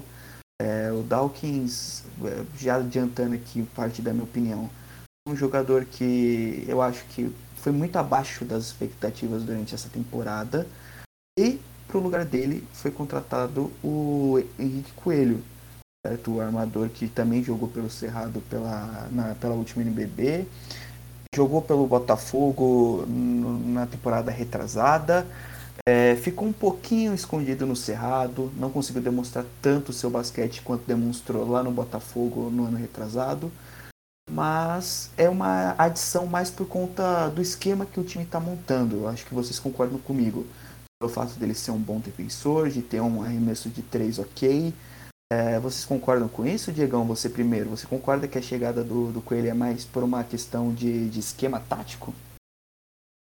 Concordo. O time que o São Paulo tem montado, né? A proposta que o Claudio Mortari quer para a próxima temporada pede mais um Henrique Coelho que um Kenny Dawkins. É, eu não vejo o Coelho como a principal opção do mercado, né? Não, não olho o Coelho com os olhos de que, nossa, São Paulo acertou em cheio, tinha que ser esse armador. Mas eu também não acho que, que é uma opção ruim. Eu vi muita gente falando que, que Coelho já não dá mais, que Coelho já está aposentado. Uh, tem seus pontos negativos, claro, assim como o próprio Kenny Dawkins tem, mas o Coelho é uma opção defensiva. O Coelho já teve presente em times de defesa uh, em temporadas recentes, não agora com Cerrado, né, porque, até porque não jogou tanto, foram apenas 15 jogos pela equipe do, do Distrito Federal, mas ainda assim o Coelho já viveu o auge defensivo, tanto no Botafogo, né, em épocas de Franca também já foi um jogador muito consolidado defensivamente, já chegou a brigar ali para estar entre os principais jogadores defensivos do NBB, em prêmios, enfim. Coelho já se destacou bastante defensivamente, seja em roubos de bola, também na defesa de um contra um. É um jogador que, que vai agregar mais defensivamente do que o próprio Dawkins. O Claudio Mortari ele tentou né, usar o Dawkins como uma arma defensiva contra o Iago na final do NBB, tanto pela altura, pela velocidade. Obviamente não deu muito certo, né? a gente viu isso no, na série contra o Flamengo, mas o Coelho é uma opção mais interessante pela montagem do elenco do São Paulo. É um jogador mais cascudo, assim como o Tyrone. Né? Alguns dizem que ele gosta de, de chegar mais firme, mais pesado do que o Dawkins né, menos soft do que o próprio Kenny Dawkins. Eu acho que falando mais do, do Dawkins, né, o armador ex-Pinheiros, ele fez, claro, a pior temporada da sua carreira no São Paulo. Foi a única temporada dele na carreira, desde que ele chegou no NBB, jogando lá na LCB, na Liga Sorocabana em 11, na temporada 2011-2012. Foi a única que ele jogou menos de 20 minutos. Então, teve menos volume, o Dawkins não estava acostumado a jogar sem tanto volume. E isso nitidamente aconteceu durante a temporada. Né? Teve até bons jogos, fez bons jogos. O último jogo dele com a camisa do São Paulo na, na final do NBB, o terceiro jogo contra o Flamengo, foi ótimo, teve mais de 20 pontos. Mas ainda assim, na minha visão, deixou a desejar ofensivamente. Né? Teve um aproveitamento ok no perímetro, nas bolas de dois também. Mas faltou. Acho que até por conta do, do, do volume que foi que, que lhe foi tirado, né? Jogou apenas 17 minutos de média, teve beirou ali os 7 pontos. Então eu não vejo com, com, uma, com, com, com más olhos né, a saída do, do Dawkins. Não acho que é um jogador que o São Paulo vai sentir falta, não. E podia, poderia ter contribuído mais, até se tivesse jogado mais. É, a, a, falta que, que nós sentiríamos dele seria maior se ele tivesse uma, um, um impacto elevado assim na, na, na, temporada do São Paulo, que obviamente não aconteceu. Então pode ser fácil de suprir né, com a chegada do Coelho. E o Coelho que vai ser um jogador que vai alternar ali com o Elinho, mas ele foca nesse jogo defensivo. Ainda assim é um jogador que carrega a bola. Né, no Botafogo ele era o capitão da equipe, o camisa 10. Não que camisa 10 signifique algo aqui no basquete, né? Isso, isso fica mais pro, pro futebol, mas ainda assim ele era o capitão e comandava né, a equipe do Botafogo junto com o Cauê Borges, segurando a bola, carregando a bola. Não é tão inteligente quanto o Elinho, né? ele tem algumas tomadas de decisões que são bastante ruins né, em, em, em certo ponto, mas o Coelho pode contribuir ofensivamente da mesma forma que o Dalcos contribuiu. É, tem o chute de três tão efetivo quanto, é, infiltra bem também, até, até diria que, que melhor que o Dawkins. É, não, não tem tanta velocidade quanto o Kenny, muito por conta também da altura, né? O, o Coelho não é um armador tão alto, ele tem 1,84, mas o Dawkins já é um dos menores armadores ali do NBB, tem 1,68. Então a velocidade realmente vai ser um fator que vai pesar, né? Vai desbalancear, digamos assim. Mas um Coelho, é, ignorando o mérito defensivo, que acho que é a parte mais positiva da contratação dele, e também é por ser um jogador aguerrido, que vai lutar e que vai brigar diferentemente do Dawkins, ele pode agradar bastante, é, digamos assim, ofensivamente. Né, no, no, lado defensivo, eu acho que o Coelho não era uma das melhores opções, tinha opções melhores, mas o São Paulo, por estar tá focando em guardar uma opção para estrangeiro, eu vou deixar para falar disso no, no, no, último bloco, mas o Coelho, por ser um armador brasileiro né, do mercado nacional, eu vejo como uma das melhores opções dentro do mercado nacional de armadores. Eu não consigo pensar aqui de cabeça em um armador que seria melhor que o Coelho, provavelmente. É, talvez o Cauê Verzola podia ser o nome. E acho que também não agradaria tanto a torcida assim com o Verzola do, do, do Fortaleza. Então, eu vejo com bons olhos a chegada do Coelho. Pode ser um bom aditivo vindo do banco. E vale lembrar, vai vir do banco. É um defensor ok. É, ok para bom, eu diria. E pode contribuir ofensivamente, como contribuiu no Cerrado, por mais que não tenha jogado muito. E se fizer um pouco do que fez no Botafogo, né, na questão de produção ofensiva, é, tem muito a agregar ofensivamente também, além do, do destaque defensivo, como eu citei. Eu compartilho muito dessa opinião, Diegão. E você, Gui, o que você tem a dizer sobre essa saída do Dawkins e a chegada do Coelho? Vou ser bem sucinto. O Dawkins vai sair, além da, da opção pelo esquema, né? Igual o Diegão bem frisou. O esquema novo do São Paulo pede mais um Coelho do que um Dawkins. Mas também, para mim, pela decepção pelo próprio desempenho do Dawkins. Eu esperava muito mais, eu esperava um jogador mais consistente. E não, não, para mim não se encontrou no São Paulo. É, ele por ser um, um, estrangeiro, um americano, às vezes a gente espera do jogador estrangeiro que, que seja ali um, uma espécie de coelho na cartola.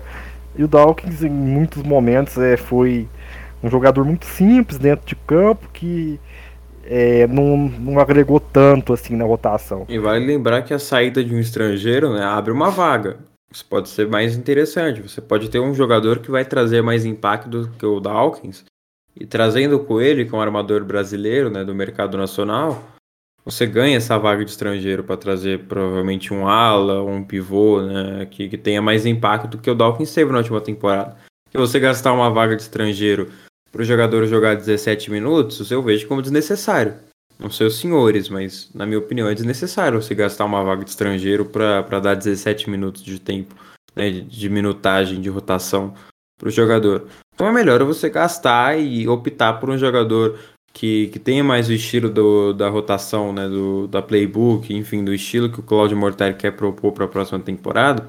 Acho que vale mais a pena você focar num jogador que tenha essas características e que tenha também características opostas né, principalmente defensivas opostas ao Elinho, para alternar entre os dois na armação, abrindo uma vaga de estrangeiro. É, o São Paulo podia focar no Nate Barnes, que não deve ficar no Unifacisa, o Dontrell Bright, né, que vai sair do Fortaleza possivelmente para o Bauru. Eram jogadores que o São Paulo podia ir atrás para ser reserva.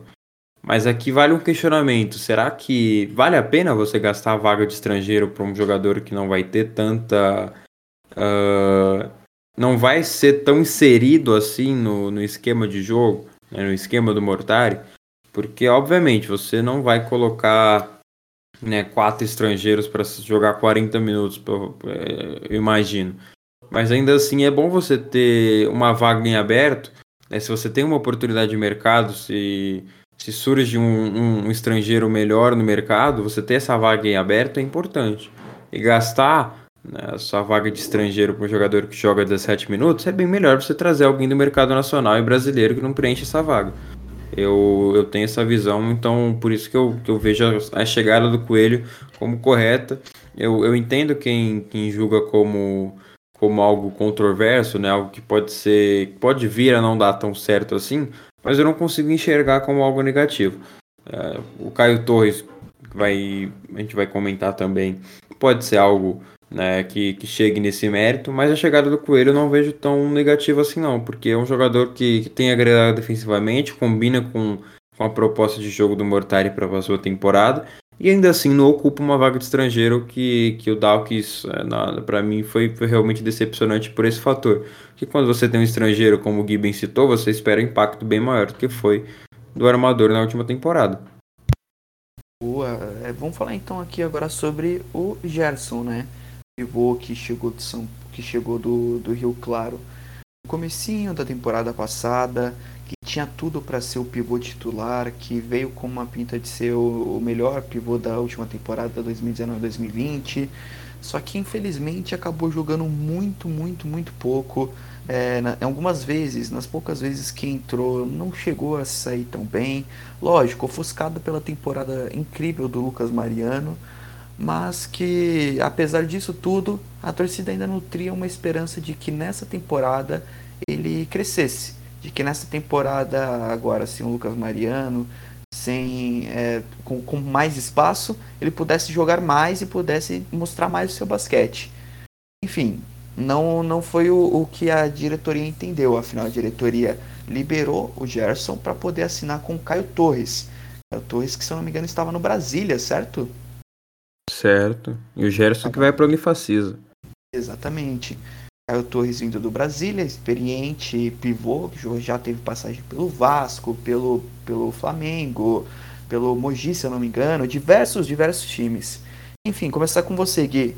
O que, que você tem a dizer sobre essa saída do Gerson e sobre essa chegada do Caio? Olha, eu via com muito bons olhos a, a manutenção do Gerson, até pelo modelo de jogo do São Paulo. Mas é, decidiram por sa pra, pela saída dele, pela não renovação. Às vezes ele mesmo decidiu não ficar. Mas enfim, é um jogador que eu particularmente esperava muito mais. É, justamente por esse desempenho tão bom que ele teve no Rio Claro. E não foi assim no São Paulo, muito ofuscado pela, pela chegada do Lucas Mariano, né? Que foi extremamente dominante e foi o MVP da competição. A chegada do, do Caio Torres é uma, para mim, uma incógnita. É, deixa claro que o Mortari vai querer um time muito mais cadenciado nessa temporada, mas é um jogador que está longe de estar tá no seu melhor momento da carreira e o Mortari vai ter que fazer uma grande, uma grande recuperação no físico, é, até mental, é, enfim, para elevar novamente o nível de basquete desse jogador que há, há alguns, vários anos atrás já foi é, um dos principais jogadores da posição no, no, no NBB tu, Diegão, o que você tem a dizer sobre a saída do Gerson e a chegada do Caio? Vai muito por esse lado, né? O Gerson seria um aditivo interessante vindo do banco. Se fosse ter minutos também, porque não ia adiantar você manter o Gerson no elenco. E talvez isso seja um fator para a saída dele. Não ia adiantar você manter o Gerson no elenco para dar 12 minutos de jogo para ele. Vai ser bom aí para o Unifacisa, ele vai ter minutagem lá e, e deve voltar a ser o que foi em Rio Claro. Até porque eu vejo muito potencial no Gerson, mas ele precisa de rodagem, como havia citado. Então, talvez seja uma movimentação interessante partindo desse ponto. O Caio Torres ele já é um pivô mais experiente, já é mais rodado, não vive seu auge técnico, muito menos físico. Ele foi bem nos primórdios do NBB, é um dos principais né, pivôs aí da história do NBB. Já teve ótimos momentos pelo Flamengo, viveu também bons momentos no Vasco, no próprio Mogi ele também já havia chegado bem jogado uh, em alto nível, apesar de alguns problemas físicos recentemente. É, não teve bons momentos no Brasil e também não no Pinheiros, né, nas últimas duas temporadas. Então, como o Gui disse, é uma incógnita. Mas para um jogador que se eventualmente for reserva, né, a expectativa de que seja reserva, e que venha suprir essa saída do, do, do Gerson, né, se tiver ali 12, acho que não dá para passar de 15. Né? Por mais que o Caio Torres seja, esteja bem fisicamente, né? bem, eu digo, melhor do que estava na última temporada. É, a gente sabe que é um jogador técnico, experiente, rodado. A técnica do Caio Torres é, é muito melhor, né, digamos assim, assim dizendo, do que a do, do Gerson, por exemplo. É um jogador que já teve ótimos momentos, como eu disse, mas hoje né, não passa de, de simplesmente um pivô de rotação, né, um A7, que seria um pivô de rotação, por exemplo, no Brasília, como ele foi reserva para o Marcelão, né, lá no Brasília em alguns momentos. Uh, acho que até no Pinheiros ele seria um pivô de rotação. Então no São Paulo não é diferente. Né? Não tem como, não, não passa pela minha cabeça o Caio Torres no estágio que está né, ser titular do São Paulo, por exemplo. Se melhorar fisicamente, se colocar a cabeça no lugar, né, digo enquadra isso, até porque não, não, não, obviamente não dá para a gente entrar no mérito da pessoa Caio Torres aqui.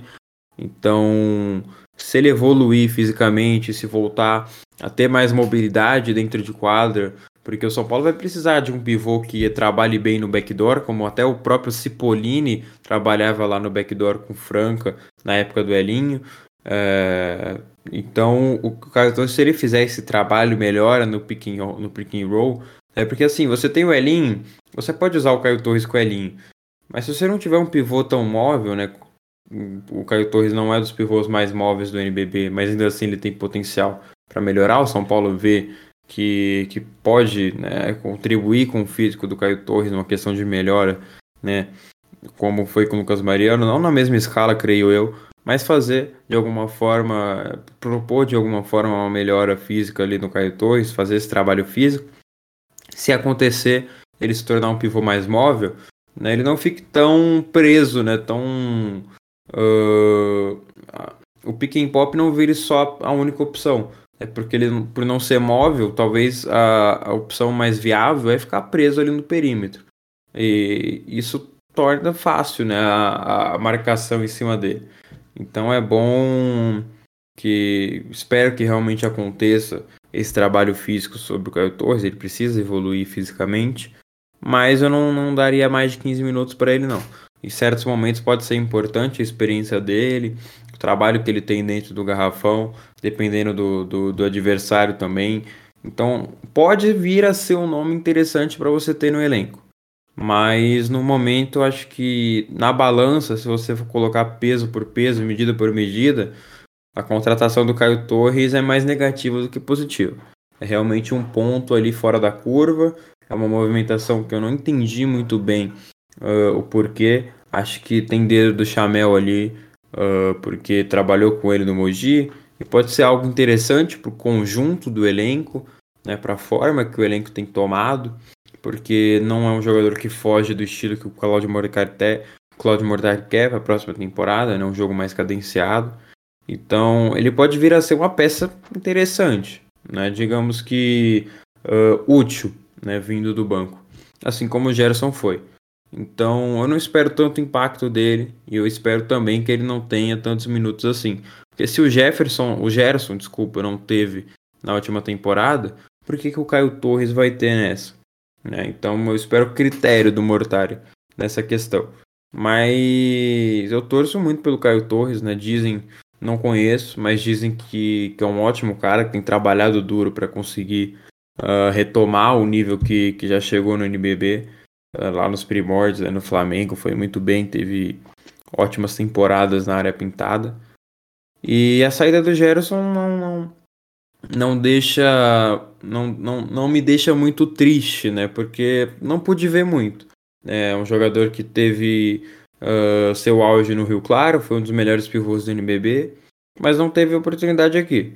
Então eu não vejo com, com tanto pesar assim a saída do Gerson, por exemplo. Então o Caio Torres pode vir a ser um, um, um, jogador que, que venha suprir legal né, a saída do, do Gerson, muito por esse fator, porque o Gerson não jogou, basicamente. Foram 12 minutos de média no NBB.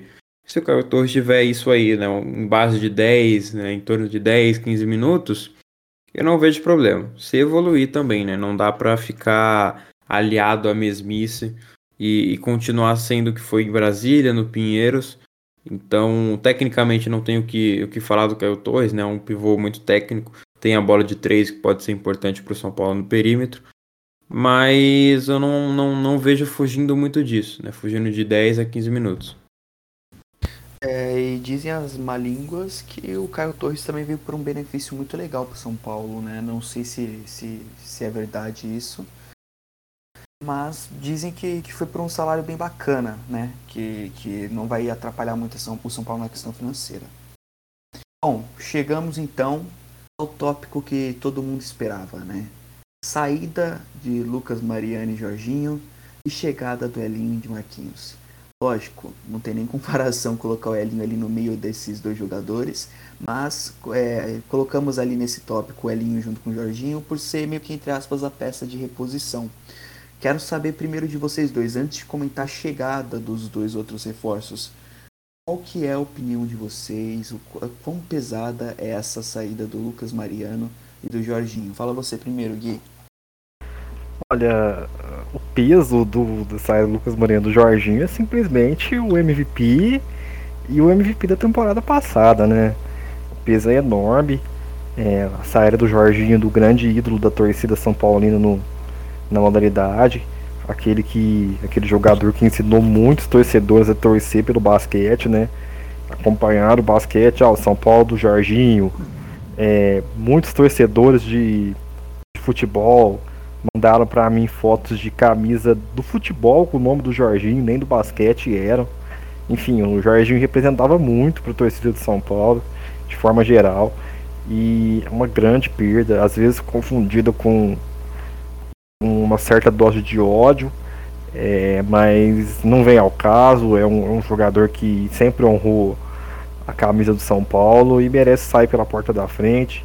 É, foi uma opção de carreira, é, muito mal colocada pelo clube por sinal, que deveria simplesmente ter só agradecido os serviços prestados e desejado sorte, ao invés de tentar colocar o atleta na parede com os torcedores. A saída do Lucas Mariano é, é, na visão do torcedor, às vezes ela é um pouco mais é, é entendível é, do que a do Jorginho, porque é, é, um cara que, que, querendo ou não, pode ser até mais identificado com o clube que ele vai do que o Jorginho. Então é, é uma grande perda para o São Paulo, que recuperou o atleta, fez o atleta crescer de desempenho, fez o atleta chegar com, claro, o mérito dele prêmio de MVP. Os dois, é, resumidamente, vão fazer muita falta, fariam falta qualquer equipe. E ganha a equipe que eles vão defender, porque são dois jogadores de uma qualidade extra no basquete nacional. E Digão, vamos comentar de uma maneira aqui mais rápida, passar mais rápido, pois o, o Gui tá, tá pra sair agora, né, Gui? Infelizmente a gente está gravando bem tarde esse episódio, então vamos tentar passar rapidinho para essa questão da saída do Lucas Mariano e do Jorginho. O que, que você tem a dizer sobre isso, Diegão? É, também não tem muito que alongar, né? Eu só vou dar uma, uma opinião polêmica aqui. Eu vejo a saída do Lucas Mariano como mais complicada do que a do Jorginho. Eu acho que vai ser muito difícil você suprir uma saída do Lucas Mariano. Porque não tem pivô disponível no mercado brasileiro. Simplesmente isso. São Paulo vai ter que ampliar né, para o mercado internacional e eu acho que não tem dinheiro para isso. E o Jorginho pode ser muito bem suprido né, pelo Marquinhos e pelo Elinho. O Elinho, obviamente, não está no nível do Jorginho, mas ainda assim você tendo Elinho, Bennett, Chamel Marquinhos né, num quarteto, digamos que de laterais, né? Por mais que o Elinho e o Benison sejam dois armadores, você tem quatro jogadores abertos, sendo que três deles têm jogadores são, são ótimos né, no perímetro e, e o outro que, que é o Bennett, por mais que não seja maravilhoso, né? Não seja um jogador que, que tem o perímetro como destaque, é um jogador também que tem essa bola de três. Você coloca um, um, destaque que é o Marquinhos, que pode suprir a ausência do Jorginho, com outros, outros três jogadores que são também de qualidade e que podem contribuir do perímetro. Mas ali no Garrafão, o Lucão era dominante. A não à toa foi MVP da última temporada. Então fica muito difícil você suprir a saída do Lucão Acho que é a perda mais significativa. O Jorginho tem toda a questão de, de identidade que ele teve com o São Paulo, inclusive uh, fica aqui nosso abraço ao Jorginho, também ao Lucão, agradecendo por todos os, os serviços prestados. É, não, também não cabe a nós entrar nesse mérito, mas o, o, o que deve ficar sempre é o respeito e a gratidão por todos, né? tanto pelo Jorginho, quanto o Lucão, quanto o Renan e assim por diante. Mas o Jorginho tem toda a questão da identidade, tinha tudo para virar ídolo aqui, e é um jogador dominante, isso é fato, mas é, posição por posição, opção por opção, vai ser muito difícil suprir o Lucão, o Lucas Mariano, porque falta opção. Não tem opção no mercado, São Paulo pode até ir por um small ball por conta disso, porque vai ser muito difícil encontrar outro pivô que, que entregue pelo menos 50% do que o Lucão entregava aqui no São Paulo. Perfeito, e você comentou bastante sobre essa questão aí da, da mudança agora com o Marquinhos sendo essa estrela, mas eu quero ouvir do, do Gui também. É, Gui, a chegada do Marquinhos ela muda também o estilo de jogo do São Paulo, né? Faz com que as nossas principais jogadas não saiam mais ali da, do, do perímetro, não saiam ali da, da, da área pintada, e sim da, das laterais da quadra, com Marquinhos, com Chamel. É, quão importante que é essa chegada do Marquinhos até para poder, tipo, também manter um nível, manter, assim, com, com estrelas. É, o que você tem a falar sobre essa chegada do Marquinhos para São Paulo? Cara, o Marquinhos é simplesmente o melhor ala em atividade no basquete nacional há muito tempo. É um cara expoente, é um cara ídolo, é, ídolo da torcida brasileira, principalmente ídolo do Flamengo. E é um cara assim que, que se você for pegar números enxugados, é, ele teve menos de 30% no aproveitamento da bola de 3 nos playoffs desse ano. Mas é incrível como que a bola que cai dele é sempre essencial. Ele é um cara simplesmente extremamente decisivo. É uma contratação confirmada simplesmente absurda do São Paulo. É, não tem. É, acho que ninguém esperava essa, essa, essa Assim, claro, já vi o namoro entre Marquinhos e São Paulo antes, mas é uma coisa que ficava no imaginário que a gente imaginava que, que, que poderia não acontecer. É, dificilmente não ia acontecer, né? Ia, e provavelmente irá acontecer e, e se concretizado é, será com certeza para mim a grande transferência do basquete nacional pelo contexto. E tu, Diegão, é, quão grande é essa chegada do Marquinhos ao São Paulo? Ah, é gigantesca, né? Enorme, não tem outra palavra para descrever a chegada do Marquinhos. É simplesmente um jogador multicampeão pelo Flamengo. Foi oito vezes campeão carioca, uh, seis vezes campeão do NBB, duas vezes campeão uh, continental, já foi campeão mundial pelo Flamengo, ídolo da seleção. Se for discutir aqui a grandeza do, do Marquinhos, uh, três vezes MVP, uh, oito vezes ala do ano, nove vezes agora com, com, com o prêmio que ele recebeu nessa temporada a gente for discutir a grandeza do Marquinhos aqui, esse podcast vai ter 5 horas. Então, jogador que dispensa comentários, como eu disse, é o melhor ala em atividade, né? Com o David Jackson, acho que são os melhores alas em atividades no Brasil. E foi a reposição correta para o Jorginho. É, São, o São Paulo perdeu dois grandes jogadores, o que complica um pouco essa montagem do elenco. Mas o São Paulo acertou em ter o Marquinhos como a cara do próximo time né, como a estrela da equipe, o, o jogador que vai ser a identidade né, do novo time do São Paulo.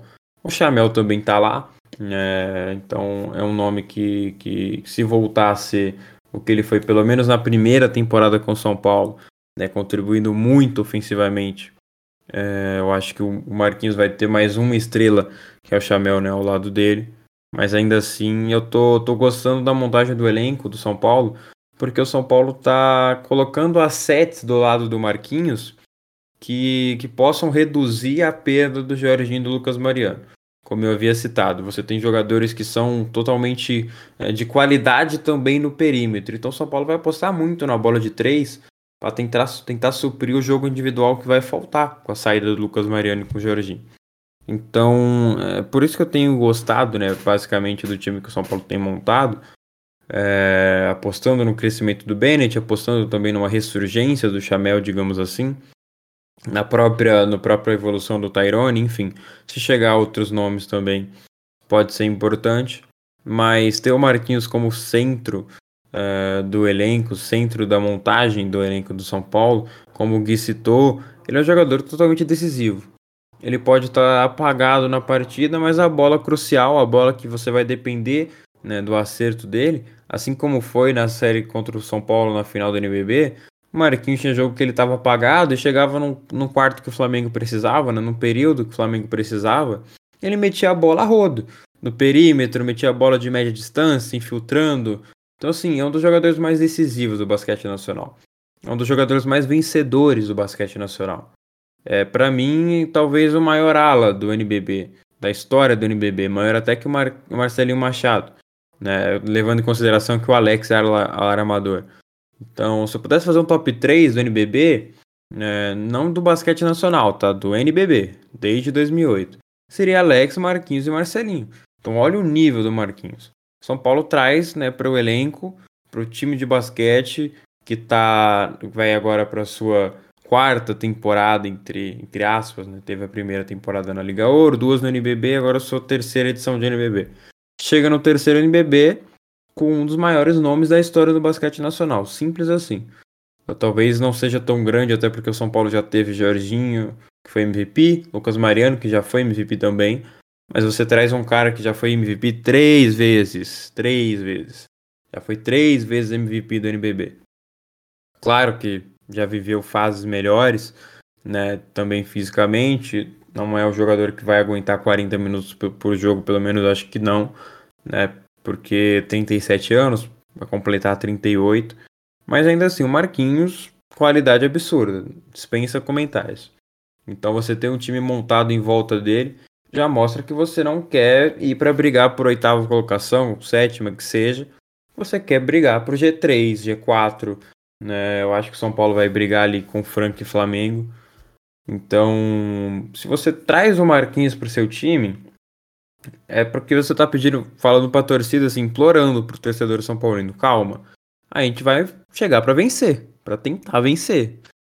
Que não seja campeonatos, a gente vai vencer jogos, porque ninguém contrata o Marquinhos à toa. Ninguém contrata o Marquinhos para não dar um time para ele.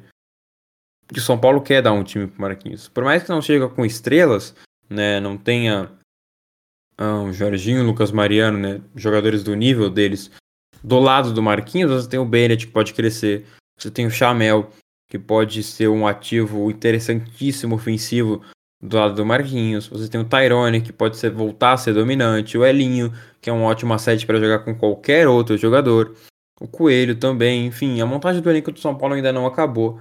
Então, é, acho que só a chegada do, do Marquinhos já é um principal, um fator principal para você pensar, pô, o São Paulo não vai brincar na próxima temporada. Talvez tenha um elenco mais fraco. Talvez, no papel, vamos ver em quadra.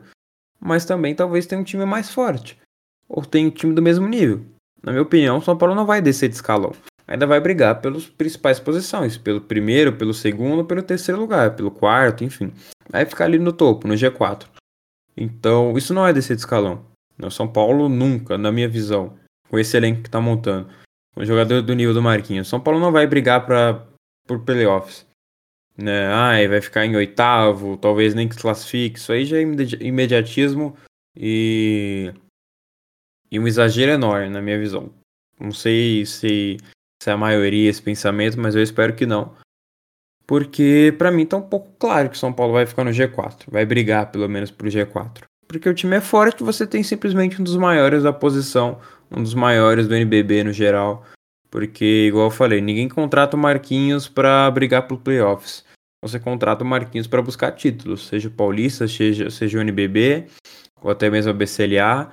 E você não deixa o Marquinhos à toa no seu elenco. Você vai buscar sets, você vai buscar um time por mais que você não consiga entregar estrelas para ele como o Flamengo entrega, você vai colocar jogadores interessantes ao lado dele, e é o que o São Paulo tem feito com, com esses nomes que a gente citou durante ao, ao longo do programa.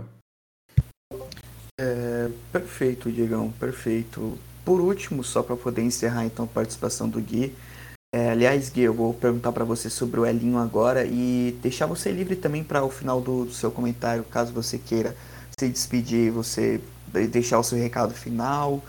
Agora, depois da, da gente terminar esse tópico, vamos ter mais algumas perguntas para responder. mas você tá livre, tá liberado.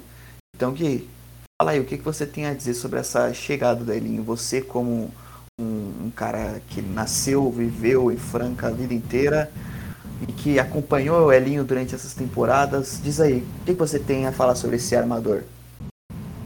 É um jogador muito bom. Eu acho que a torcida do São Paulo não pode esperar que o, que o Elinho venha para ser um Jorginho, né? Ele é um cara que, que, que, é um jogador diferente, um jogador mais pensador, não tão pontuador. É, a gente não pode esperar que o Elinho venha para carregar pontuação, não é essa a dele. Tem um bom arremesso, é, tem uma certa boa infiltração, às vezes questionável por causa da velocidade, mas é, consegue fazer uma bandeja legal. É, aproveitamento dele da bola de três vem crescendo conforme as últimas temporadas. Enfim, é um jogador muito interessante, um jogador que vai procurar bastante Tyrone, vai procurar bastante Marquinhos, procurar bastante Chamel. Enfim, ele vai servir bastante jogador de São Paulo para fazer o melhor desse que é, é, que será, né, a característica do time do perímetro. E é um jogador assim que tem o, o, os seus os seus calcanhares de Aquiles, né? São alguns momentos decisivos que ele acaba perdendo um lance livre ali, uma bolinha fácil aqui. A gente vai ter que se acostumar a ver um jogador que, que às vezes vai oscilar, mas ele sempre vai entregar um bom basquete, é, sempre vai entregar um, um, nível bom de atuação para ajudar o São Paulo. E é um jogador super campeão, vai contribuir muito é, com a sua experiência para quem sabe ali a gente conquistar um título paulista que é, para mim é o mais viável nesse começo. O São Paulo precisa ganhar um campeonato e, e ganhar esse paulista provavelmente é, duelando ali com Franca. É, seria muito importante é, para esse começo de trabalho. Nada, nada melhor do que um pentacampeão seguido para fazer as honras desse primeiro troféu é, na história do basquete do São Paulo. E queria também me despedir, agradecer mais uma vez a oportunidade de estar aqui é, os compromissos acabam fazendo que a gente deixe o programa um pouquinho mais cedo. Mas é, se vocês tiverem prazeroso prazer de me ouvir aí por quase duas horas também, quem chegou até o final desse podcast. Então agradecer mais uma vez a oportunidade de estar aqui, mais uma vez a oportunidade de estar no, no SPFC 24 horas e nesse projeto do arremesso tricolor, que agora é influencer digital também. Então, muito feliz por isso. Muito obrigado e até a próxima. Pô, nós que agradecemos, Gui. Sempre bom ter você aqui com a gente. Muito obrigado pelo tempo, pelos comentários. E seguimos, né, Diegão? Seguimos agora eu e você aqui, terminando de responder algumas perguntas. É, por último, antes. Posso de... só complementar sobre o Elinho?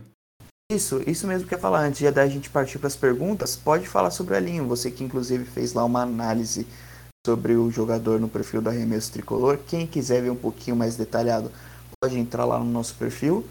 Mas comenta aí sobre o Elinho. Fala o que, que, você, o que você acha dessa nova contratação de São Paulo. Então, desde já só agradecer ao Gui, que já nos deixou aqui no, na gravação. Mas fica aí meu muito obrigado também pela participação dele. Sobre o Elinho, é aquilo que eu falei, dá margem para o São Paulo ter um jogo mais coletivo. São Paulo tem montado um elenco mais plural e a chegada do Elinho prova isso e dá mais amplitude tática na mão do Mortari. Principalmente porque você tem um cara que melhora os seus companheiros. O Elinho, acima de tudo, ele é um jogador que vai melhorar seus companheiros. Né? Como eu citei lá na análise que eu fiz junto com o Joãozinho, torcedor de Franca, que acompanhou muito bem o Elinho né, na sua jornada pelo time francano. O Elinho tem suas limitações, é claro, principalmente na, na velocidade, na explosão, o que difere muito ele do Jorginho, por exemplo. Mas ele é um jogador que joga para a equipe. Então, tecnicamente, né, em tese, com a chegada do Elinho, você vai ter um jogo coletivo maior. Por mais que o Mortari não tenha tanta característica de fazer jogadas táticas, enfim, de ter o jogo tático ali na sua, na sua mão ou na sua prancheta, assim, melhor dizendo. Uh, o Elinho, a chegada do Elinho abre margem para ter um jogo mais coletivo dentro do São Paulo. Uh, é um jogador muito técnico, é um cara que tem uma visão de jogo extraordinária. Ele tem um passe né, um dos melhores passes do NBB. Eu digo passes por quê? Porque tem jogador né, como o Jorginho, o Jorginho distribuía assistência. Tinha uma visão de jogo uh, consideravelmente ok, até boa. né? Mas o Elinho, ele tem uma mágica, né? Não à toa. Ele, ele é chamado de maestro por todo o time que ele passa, de encontrar espaços, né? Seja no backdoor, como eu havia citado, uh, na jogada de pick and roll, de pick and pop. Então, assim, você precisa ter uma jogada desenhada, uma playbook, uh, quesitos táticos né, que permitam o Elinho ser o Elinho. E isso vai só trazer pontos positivos para o seu time, né, para o São Paulo agora no mérito. E o Mortari precisa saber utilizar isso. Eu espero que realmente saiba e utilize da melhor forma, como o próprio Elinho utilizou o Elinho em Franca, uh, para jogar com pivôs. Eu lembro do, do Elinho com o Lucas Dias na última temporada, mas já teve bons momentos com Guilhermão, né, o Guilherme Ubner, até com Cipollini. Então não vai ser um desafio para ele fazer isso com, com Tyrone ou com outro jogador de garrafão que o São Paulo venha trazer, ou seja, renovar com Jefferson, enfim. Com jogadores que, que vão atuar ali na área pintada. E também né, na questão do, do, do, do, mérito ofensivo do Elinho, né, do âmbito ofensivo. É um jogador que contribui bastante na linha de três pontos. Ele tem evoluído constantemente no perímetro. Então ele pode ajudar nessa questão também, contribuir e pode evoluir bastante nisso no São Paulo. Ele teve 9 pontos de média por franco na última temporada, ele pode ser um jogador que vai trazer mais de 10 pontos agora pelo São Paulo. Então eu vejo como uma contratação essencial para mudança de estilo de jogo, né? porque não tem, não tem como você suprir o Jorginho. Eu acho que o único jogador. São dois jogadores que, seriam que conseguiriam repor o Jorginho na qualidade ofensiva.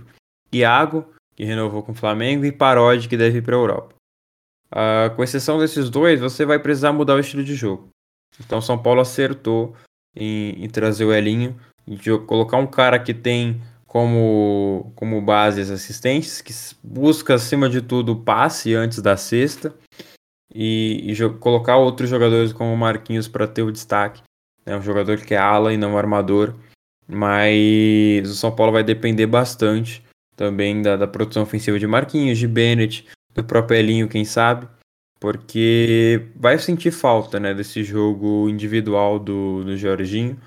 Então, o Marquinhos e o Bennett, até o Chamel, eventualmente, eles vão precisar uh, corresponder nessa questão. Mas é muito bom você ter um jogador do calibre do Elinho, do, da, do mecanismo coletivo que o Elinho tem a oferecer para você fazer essa mudança de estilo de jogo que eu acho que o Mortari sempre quis. Não, não sei se sempre quis, né? Mas ele parecia querer fugir um pouco desse jogo individual que era sempre muito concentrado no Jorginho, ou no Léo Mendo, ou no Chamel, ou no Lucas Mariano. E que agora com a chegada do Elinho, que é um cara que sempre tem a bola, uh, ele vai sempre procurar os seus companheiros. Pode ser uma mudança positiva para o São Paulo. Então aguardem. Aguardem um time mais coletivo, um time que vai rodar mais a bola, um time que valoriza mais a posse e que vai procurar encontrar mais espaços, como foi no Flamengo também em várias últimas, em várias das últimas temporadas e que a gente não está tão acostumado a ver assim com o São Paulo, principalmente porque o Jorginho já tem um jogo mais individual e da qualidade que o Jorginho tem, eu acho que, que é inevitável, né? Ele não tem um jogo tão individual quanto foi nas últimas duas temporadas. Uhum, e assim, eu, eu era muito relutante contra, contra a contratação do Elinho, exatamente porque é muito difícil de você substituir um jogador como o Jorginho.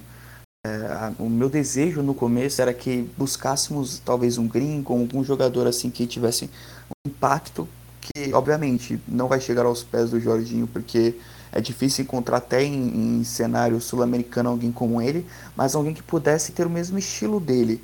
Só que com o novo time que o São Paulo está montando, com esse novo esquema talvez de small ball, onde talvez o perímetro seja muito mais utilizado do que era antes, eu acho que o Elinho é uma contratação assim extremamente assertiva.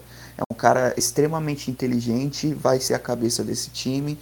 E se tiver em plenas condições, se tiver jogando num nível alto, se tiver ajuda, é, se tiver um esquema tático que, que ajude ele também, eu acredito que o Elinho pode se tornar um, um, dos melhores passadores assim em tempos da, da liga nesse time de São Paulo. Afinal, ele vai estar só municiando o Chamel e o Marquinhos, né? Dois jogadores que, que mandam um pouco bem né, do perímetro. Além de jogadores aí que a gente já comentou, né? Que podem entrar ao longo da partida e que também não vão mal. O Isaac vai muito bem, o Tyrone vai bem, é, Caio Torres, vez ou outra, até manda uma bolinha de três, enfim. O Elinho, Elinho é um jogador 100% condizente com a proposta do São Paulo, porque qualquer proposta, a proposta do São Paulo é encontrar espaços. Quando você perde Jorginho e Lucas Mariano, e você só consegue a reposição para um, né, que seria o Marquinhos, e você fora um elenco plural no perímetro, que que tenha Tyrone, que tenha Bennett, como eu citei, uh, às vezes no small ball pode ter o Chamel na lateral, você vai precisar encontrar espaço. Seja aberto no perímetro para chutar de três pontos, seja lá dentro com Tyrone possivelmente, uh, ou num trabalho de, de poste baixo com Chamel e o time rodando, né, esse mecanismo rodando no, na playbook tática do Mortal, que eu espero que, que melhore nessa temporada. Uh, o Elinho é um jogador de propósito. É um jogador que vai fazer rodar o mecanismo, porque ele vai encontrar espaço. Isso não tenha dúvidas, o Elinho vai encontrar um espaço. Seja numa jogada de backdoor, como eu citei. Então, assim, tem que ter, tem que criar a jogada. Né? O Elinho vai criar a jogada. E... Ele é um nome que, que se encaixa muito com essa proposta que o São Paulo tá criando. É, é até meio assim, talvez polêmica eu vou dizer, mas acho que essa, esse esquema encaixa muito mais ao Elinho do que o próprio Jorginho. Né? Ah, até porque assim, você tem que montar um esquema pro Jorginho. Quando você tem um cara do nível do Jorginho, você tem que ter um esquema baseado nele. Você não pode fazer um jogo cadenciado com o Jorginho em quadro. Não tem, não tem por que você fazer isso. Uh, você está desaproveitando o melhor jogador do Brasil, né, digamos uhum. assim. Então, para a chegada do Elinho, acho que a, a, a, mudança no estilo de jogo passa mais pela perda do, do Jorginho do que pela chegada do Elinho. E, Sim. como eu disse, você não tem reposição para o Jorginho. Então, se você tem um Elinho no mercado, que é um dos melhores passadores da liga, pô, vamos mudar o estilo de jogo então. Vamos formar um time que, que dê espaço, assim, eu vou, vou entrar aqui nas próximas perguntas nesse mérito, mas digamos que chegue o Léo Demetrio no São Paulo. O Demetrio é um jogador que espaça muito a quadra e que sempre está lá na zona morta. O Léo Demetrio com o Elinho seria fundamental, seria sensacional essa dupla. Porque o Elinho ia encontrar o espaço ali para o Léo jogar. E esse é o foco do São Paulo na próxima temporada. É baseando em espaços. São Paulo vai procurar espaços para conseguir criar pontuação no perímetro. Porque você tem o, o, o Marquinhos como destaque. Mas o Marquinhos não tem contribuído em, em, como o Lucas Mariano fez 20 pontos na última temporada em média. Marquinhos não sei se consegue chegar nesse naipe, né, nesse nível, até por conta da idade. Né, 37 anos, vai fazer 38, talvez nem aguente jogar 40 minutos todo jogo, como foi Jorge e Lucas Mariano. Então talvez ele traga ali 17 pontos, 18, não chegue a 20. Uh, então São Paulo vai depender também de uma crescente do Bennett, do Chamel, mas se, é, contribuir no perímetro, né? Ter um time plural e, e que, que, o Tayane contribuiu com 12 pontos de média, o Elinho com 10, o Bennett com 15, o Chamel com 18, quando você vai ver, você já tem um ataque consolidado. Isso por conta de um perímetro forte e que contribui nessa, nessa ideia de encontrar espaços. Perfeito, Diegão, perfeito. É, uma coisa que todo mundo concorda é que esse é o time pro Elinho brilhar, né? É um time que, que serve, que se encaixa muito bem no que ele propõe. Bom, vamos fechar então com as nossas perguntas. Tem bastante perguntas, aliás, não tantas, né? algumas meio repetidas, mas vamos citar todo mundo aí que, que apoiou, mandando algumas perguntas pra gente, tanto no Twitter quanto no nosso grupo no WhatsApp.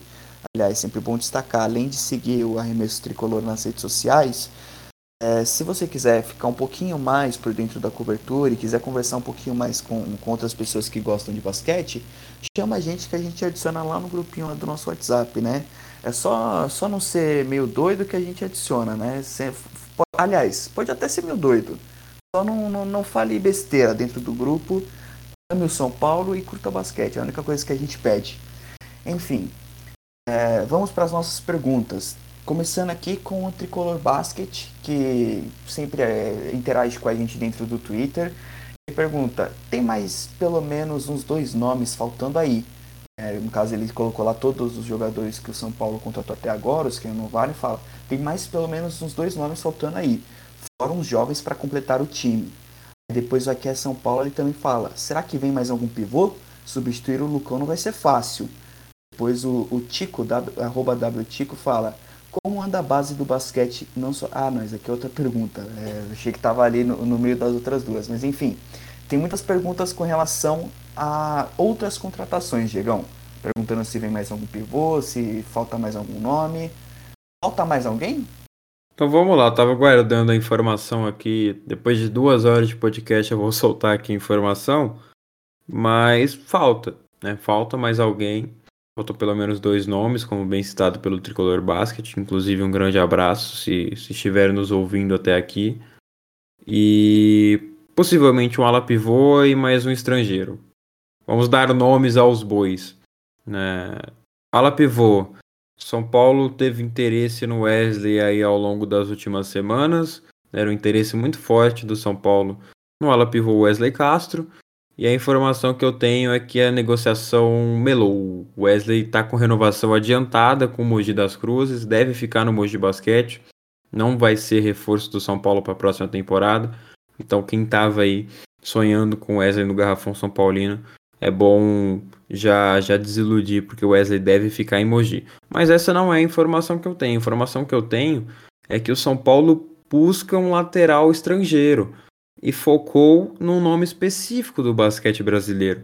Anton Cook, ala do Campo Mourão, que se destacou principalmente em jogos contra o São Paulo na última temporada, era um nome muito quisto, né? muito bem visto ali pela diretoria São Paulina e também pela comissão técnica. O Cook era um jogador que tinha um potencial de evolução uh, visto como positivo, né, pelo, pela cúpula, pela alta cúpula do São Paulo, tanto diretoria como comissão técnica, porque teve um destaque ofensivo que chamou bastante atenção. É, por mais que tenha jogado em campo Mourão, uh, pode ter toda a consideração assim, de estatísticas vazias e, e, o volume dele ter sido muito alto, né, por ter jogado em campo Mourão. Ele foi um jogador que se destacou muito no São Paulo e o pessoal lá de dentro né, do clube acreditava que ele podia evoluir muito nas mãos do Claudio Mortari. No entanto, por mais que a proposta do São Paulo financeiramente tenha sido muito boa, o Cook não aceitou jogar no São Paulo. Né? As negociações não avançaram, as trativas foram uh, acontecendo ao longo das últimas semanas, mas não avançaram. E a partir dali, né, da, da confirmação, entre aspas, da saída ali do, do, do Marquinhos, da chegada do Marquinhos no São Paulo e da saída dele do Flamengo, o São Paulo partiu a olhar com bons olhos o mercado estrangeiro. Né? Até então, São Paulo focava muito no mercado nacional. E a informação que eu tenho é que o São Paulo, no momento, analisa o mercado mexicano. Então, deve esperar também a definição dos elencos lá no México para quando terminar né, a temporada por lá, como foi na última temporada, o São Paulo analisar algumas oportunidades de mercado e contratar um estrangeiro, seja para a posição 5 ou um lateral, que, que, que atue no México, que venha para o NBB. Mas isso é só uma suposição, né? é só um projeto do São Paulo. Então, o que eu posso alertar aqui, essa essa projeção, né, esse foco do São Paulo pode mudar hoje, pode mudar amanhã. Né? No dia que esse podcast sair, São Paulo já pode ter contratado um estrangeiro, porque isso passa muito por oportunidade de mercado. Né? Eu, eu também pude apurar que um nome muito citado nos últimos dias, e com certeza grande parte da torcida do São Paulo gostaria de tê-lo em seu elenco, é o Devon Scott, ex-pivô do Minas, né, um dos pivôs mais dominantes que já passaram recentemente pelo basquete brasileiro, eu, eu fui atrás para saber se ele tinha alguma proposta do Brasil. E, e a informação que para jogar aqui ele quer um valor consideravelmente alto, né? Quer receber um valor consideravelmente alto.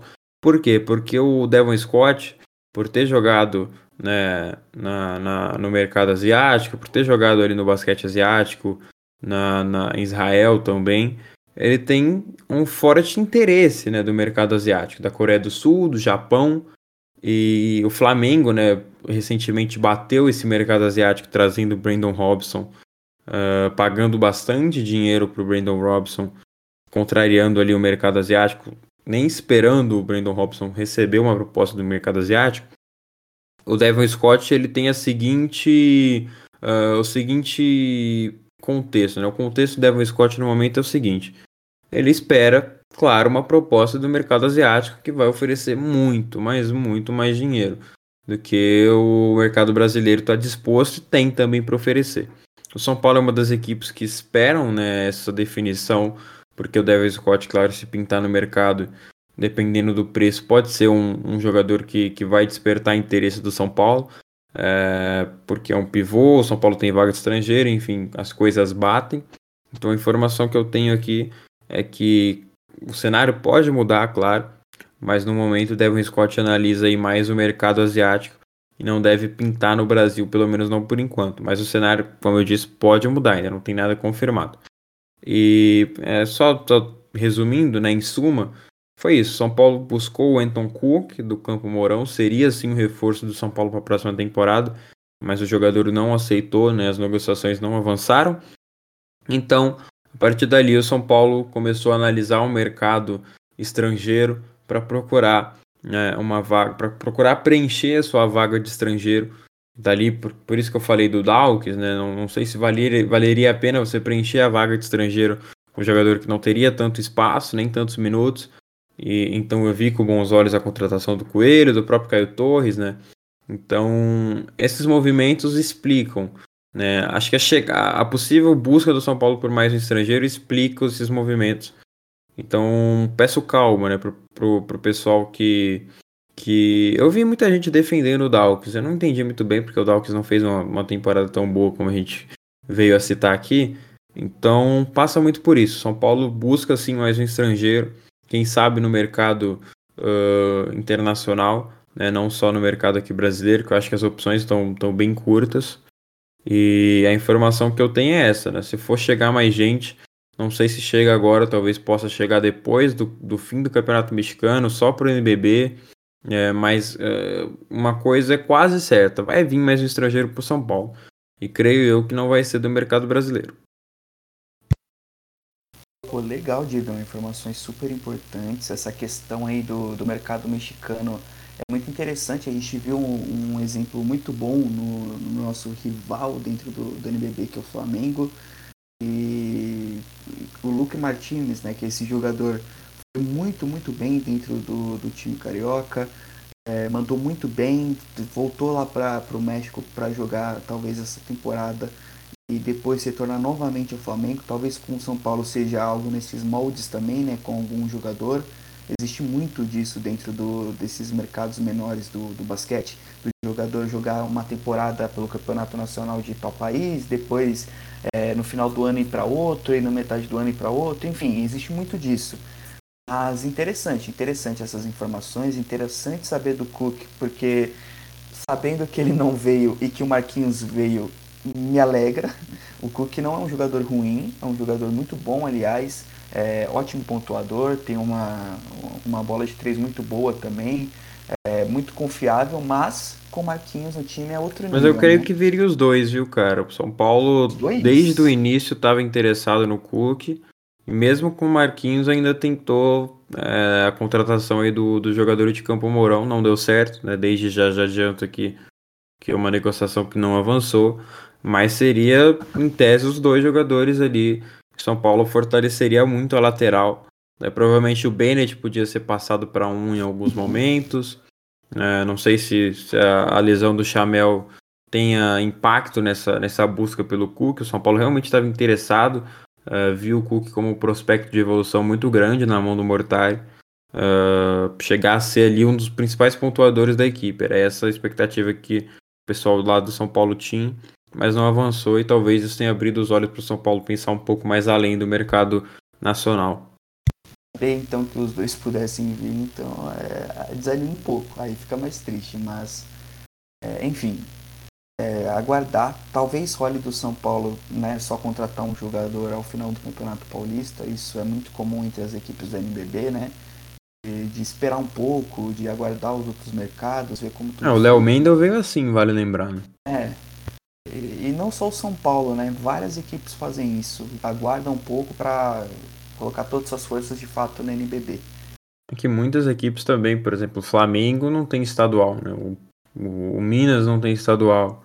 Então isso aí já é um mercado mais uh, normal né, para essas equipes. O São Paulo, Franca, Bauru, enfim, os times paulistas no geral, né, que tem um estadual bem competitivo, já fica um pouco mais complicado, mas ainda assim é sempre válido você esperar o mercado mexicano, que tem crescido bastante, é um campeonato que se encerra antes do NBB. Exatamente. Bom, falamos então sobre essas novidades. É, vamos entrar agora em uma outra pergunta que é aquela do Tico que eu tinha comentado anteriormente, o arroba WTico, que ele pergunta como é que anda a base é, do nosso tricolor, mas ele fala não só do tricolor, mas do Brasil.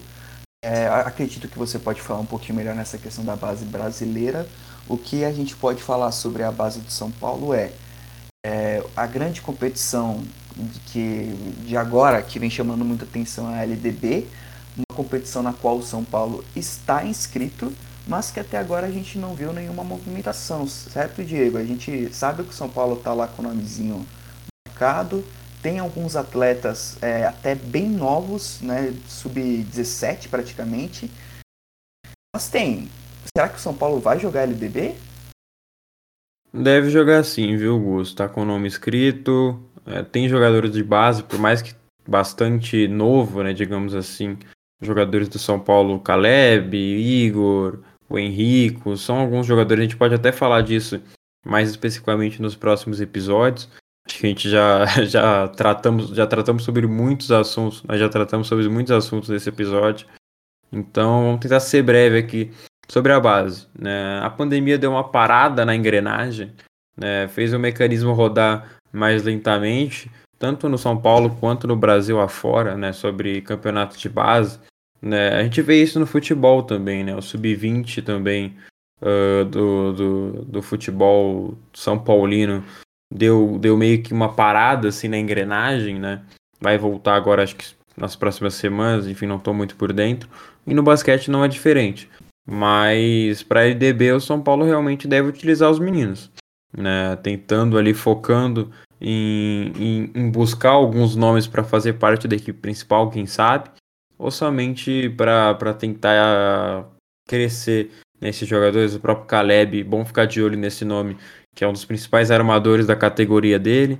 Então, acho que vale a pena a gente fazer um, um, um, bloco né, mais específico nos próximos episódios, só destrinchando a base São Paulina, que por mais que tenha uh, girado, né, rodado o mecanismo mais lento na última temporada por conta da pandemia, ainda é uma base bastante talentosa, fez movimentações, trouxe nomes importantes, né, principalmente ali para o sub-16, sub-17, e já estão subindo de categoria né, pelo, por esse ato, né, por esse ato por conta da pandemia. Então acho que vale a pena citar em episódios futuros. Hoje eu não sei se é uma pauta muito válida, uhum. até porque a gente já está no fim de podcast que já deve estar tá dando quase três horas. Então, só citar esses nomes, né, como Caleb, o Igor, Igor Andrade, o Henrico, que participaram do elenco na última temporada e que podem pintar no time da LDB. Bem interessante falar sobre eles. E não tem como confirmar, né? São Paulo está com o nome escrito, mas se eu pudesse dar um palpite, se eu pudesse chutar, eu diria que sim, o São Paulo vai participar da LDB e deve dar oportunidade para esses jovens aí. E se de repente você que está escutando quiser conhecer um pouquinho mais da base, eu recomendo as redes sociais do Clube Social do São Paulo. Eles sempre atualizam com as contratações dessas categorias. É, teve muito jogador que chegou aí na, na última temporada. É, se de repente você quiser conhecer um pouquinho sobre esses jogadores, lá eles fazem até um resuminho sobre o perfil deles. Eu recomendo essa rede social do Clube Social do São Paulo. Agora eu não vou lembrar exatamente o arroba, mas se você jogar assim, o Clube Social do São Paulo no Twitter, Instagram, onde for, você encontra. Por fim, Diegão, só para encerrar, perguntinha do Alan Campos. Perguntinha que eu acho que é muito viável porque junto toda essa questão de jogadores chegando e jogadores indo, é, fica esse questionamento de se o São Paulo vai ser ou não uma equipe é, muito forte, se vai ser uma, uma equipe que vai brigar. A gente comentou muito sobre isso, mas o Alan Campos ele faz uma pergunta mais ali exata. O título do Paulista é o título mais viável? Na minha opinião, sim. Por quê? Principalmente porque se você vencer o Franca já no Campeonato Paulista, você já ganha uma moral imensa para a temporada. E querendo ou não, o Franca é o favorito. Né? Com o time que vem montando no papel, Não tem como ignorar o favoritismo de Franca já a partir do NBB. Ou do, do Paulista, desculpa. Mas para o NBB também. É, não sei se o, o, Franca também busca um estrangeiro para completar o elenco. Não sei se chega para o NBB ou para o Paulista. Mas se chegar para o Paulista, deixa as coisas ainda mais difíceis para o São Paulo. Mas se o São Paulo conseguir conquistar o título paulista inédito e ainda sobre esse forte time de Franca, a moral que vai dar para o campeonato uh, em diante, né, no NBB e também na BCLA, é enorme. Mas eu vejo sim o título paulista como mais viável, até porque tem times mais fortes na BCLA, né? O próprio Flamengo pode vir muito forte para a próxima temporada. Vamos ver as movimentações. Uh, tem, tem diretor do Flamengo, diretor de esportes do Flamengo dizendo que o time vai ser ainda mais forte do que foi na última temporada. Vamos ver realmente se vai ser dessa forma. Então, o São Paulo vai brigar, deve brigar pelo Paulista, deve brigar ali pelas cabeças do NBB, pode brigar também é, novamente na BCLA para ser ele terceiro, quarto colocado. E se beliscar um título, eu acho que o Paulista realmente é o título mais viável nesse momento, até porque Franca vai estar tá no começo né, da sua adaptação, não vai ser fácil. Como eu disse no basquete, que é outro podcast que eu participo, o Elinho vai ter uma dor de cabeça muito grande para conseguir encaixar esse time de Franca. Eu acho que o encaixe do São Paulo, sim colocar ali mais um pivôzinho, né? Falta só um pivô para encaixar perfeitamente esse time do São Paulo. O São Paulo vai ter um encaixe mais rápido, mais eficiente, mais efetivo e que no Paulista acho que já vai estar mais preparado e mais calibrado, é mais cascudo do que o Franco. O Franco ainda vai precisar adquirir uma casca para mais ter, vai ter mais qualidade individual. Então acho que num coletivo mesmo, em questão de, de preparação, de encaixe, o São Paulo pode levar uma certa vantagem que pode vir a ser importante nessa briga pelo título do Paulista. Perfeito, e sempre vai ser o mais viável, né? Afinal, todas as equipes que estão no Paulista também estão no NBB, então sempre vai ser mais difícil ganhar o NBB. A BSLA é simplesmente o campeonato ali sul-americano, né? Então é muito mais complicado. É, pelo menos no Paulista a gente não tem que enfrentar o Franca e o Flamengo, né? A gente só pega uma super equipe. Então sempre vai ser o campeonato mais viável. É, o Franca é o favorito, mas eu acho que dá aí para ter uma esperança na, na equipe de São Paulo. Legal. Vamos encerrando então esse nosso podcast, cara. Duas horas e meia de podcast. Você ainda tem alguma coisa para poder falar nesse finalzinho? Tem algum agradecimento? Tem alguma algum, alguma coisa para falar para gente? Ainda sobra palavras para você? Bom, eu agradeço a todos os nossos ouvintes que, que se estiveram até aqui, estiveram conosco até aqui são guerreiros. Então, pô, meu, muito obrigado a todos que nos acompanharam até este exato momento do arremesso tricolor. Fico também o agradecimento a todos que têm apoiado o nosso projeto, seguido uh, nas redes sociais, interagido no Twitter e, e participando né, de, de, de uma forma bem efetiva no arremesso tricolor, porque tem sido bem legal fazer essa cobertura do mercado junto com você, Gus também com, com o pessoal da SPF 24 horas no geral. Tá bem, tá bem interessante, né? Fazer essa cobertura bem, bem ligada no mercado, como está sendo lá no Twitter. Então agradeço todo mundo que, que tem nos apoiado. O engajamento tá bem legal, muito bom ver o pessoal gostando e, e reconhecendo né, Remesso Tricolor como veículo que traz a informação sobre o basquete, porque esse é o nosso foco. No mais, Uh, quase três horas de podcast. Eu até peço desculpas aqui porque o sono me pegou em, em, já a partir ali da metade do podcast. A gente tá gravando isso aqui, pô, já vai dar meia-noite. Né? Então, para pessoa que acordou 5 horas da manhã, que nem eu, tá aqui uh, 11h46, 11h47 da noite, já é um pouquinho mais complicado. É, falando ainda 3 horas cansa um pouquinho, mas a gente chega aí firme porque né, precisamos trabalhar e o episódio foi bom, bem informativo, não à toa três horas. Então acho que deu para dar um conteúdo bem legal para quem, quem ouviu. E façam como xadrez verbal. Ouça lavando a louça, escuta metade num dia, metade no outro e assim por diante. Uh, o arremesso tricolor vai estar tá aí sempre, então você não precisa ouvir tudo de uma vez. Vou dar esse toque também para quando a gente divulgar o podcast. Porque tem que fazer igual o xadrez verbal, cara. Eu, eu escuto xadrez verbal, né? Um grande abraço ao Matias, se ele estiver ouvindo. Lavando louça, uh, quando eu vou tomar um banho, quando eu vou fazer qualquer coisa, né? Não fútil, mas algo que, que, que tire meu tempo, eu fico ali escutando o xadrez verbal. Uma vez, de, uma vez em, de vez em quando eu escuto uma, uma parte no dia, o outro bloco no, no outro dia. Acho que essa é a graça de você ter um podcast grande. Porque ainda assim, quando é informativo, é interessante, tem debates, tem pontos uh, que, que chamam a atenção. É, é bom você, você sempre escutar, mesmo que tenha uma, uma longevidade muito grande. Né? Eu, eu gosto de podcast longo, mas acho que realmente a maneira, o método curto chama mais atenção. Até porque né, se falar três horas já não é fácil, imagina escutar. Então agradeço, claro, ao Gus, ao Guilherme que já nos deixou. Um grande abraço para o Alex, infelizmente não pôde estar conosco hoje. Um, muito obrigado a todos, né, novamente, que, que nos escutaram, que nos ouviram até aqui. Até a próxima. Tchau, tchau. Grande abraço. O Diego, você citou bem, né? Essa questão de quem ficou até o final conseguiu ali uma surpresinha, pegou a cerejinha do bolo, que foi a informação sobre as possíveis novas contratações do São Paulo e tudo mais. E, cara, é só agradecer mesmo por esse tempo, por ter se disponibilizado por duas horas e meia para poder falar aqui junto conosco. Agradecer ao Gui que já foi também. É, repetir de novo os agradecimentos ao pessoal da SPFC 24 Horas que está ajudando demais nessa cobertura. É, que assim que voltar a temporada, vão voltar os textos vão voltar as coberturas dos jogos, vão voltar as fotos. A gente está montando uma equipe super boa, galera, de verdade. Essa próxima temporada ela promete e muito para o time de basquete do São Paulo e para o SPFC 24 horas. Então fiquem ligados aí tanto no RMS Tricolor quanto no SPFC 24 horas nas redes sociais. Beleza?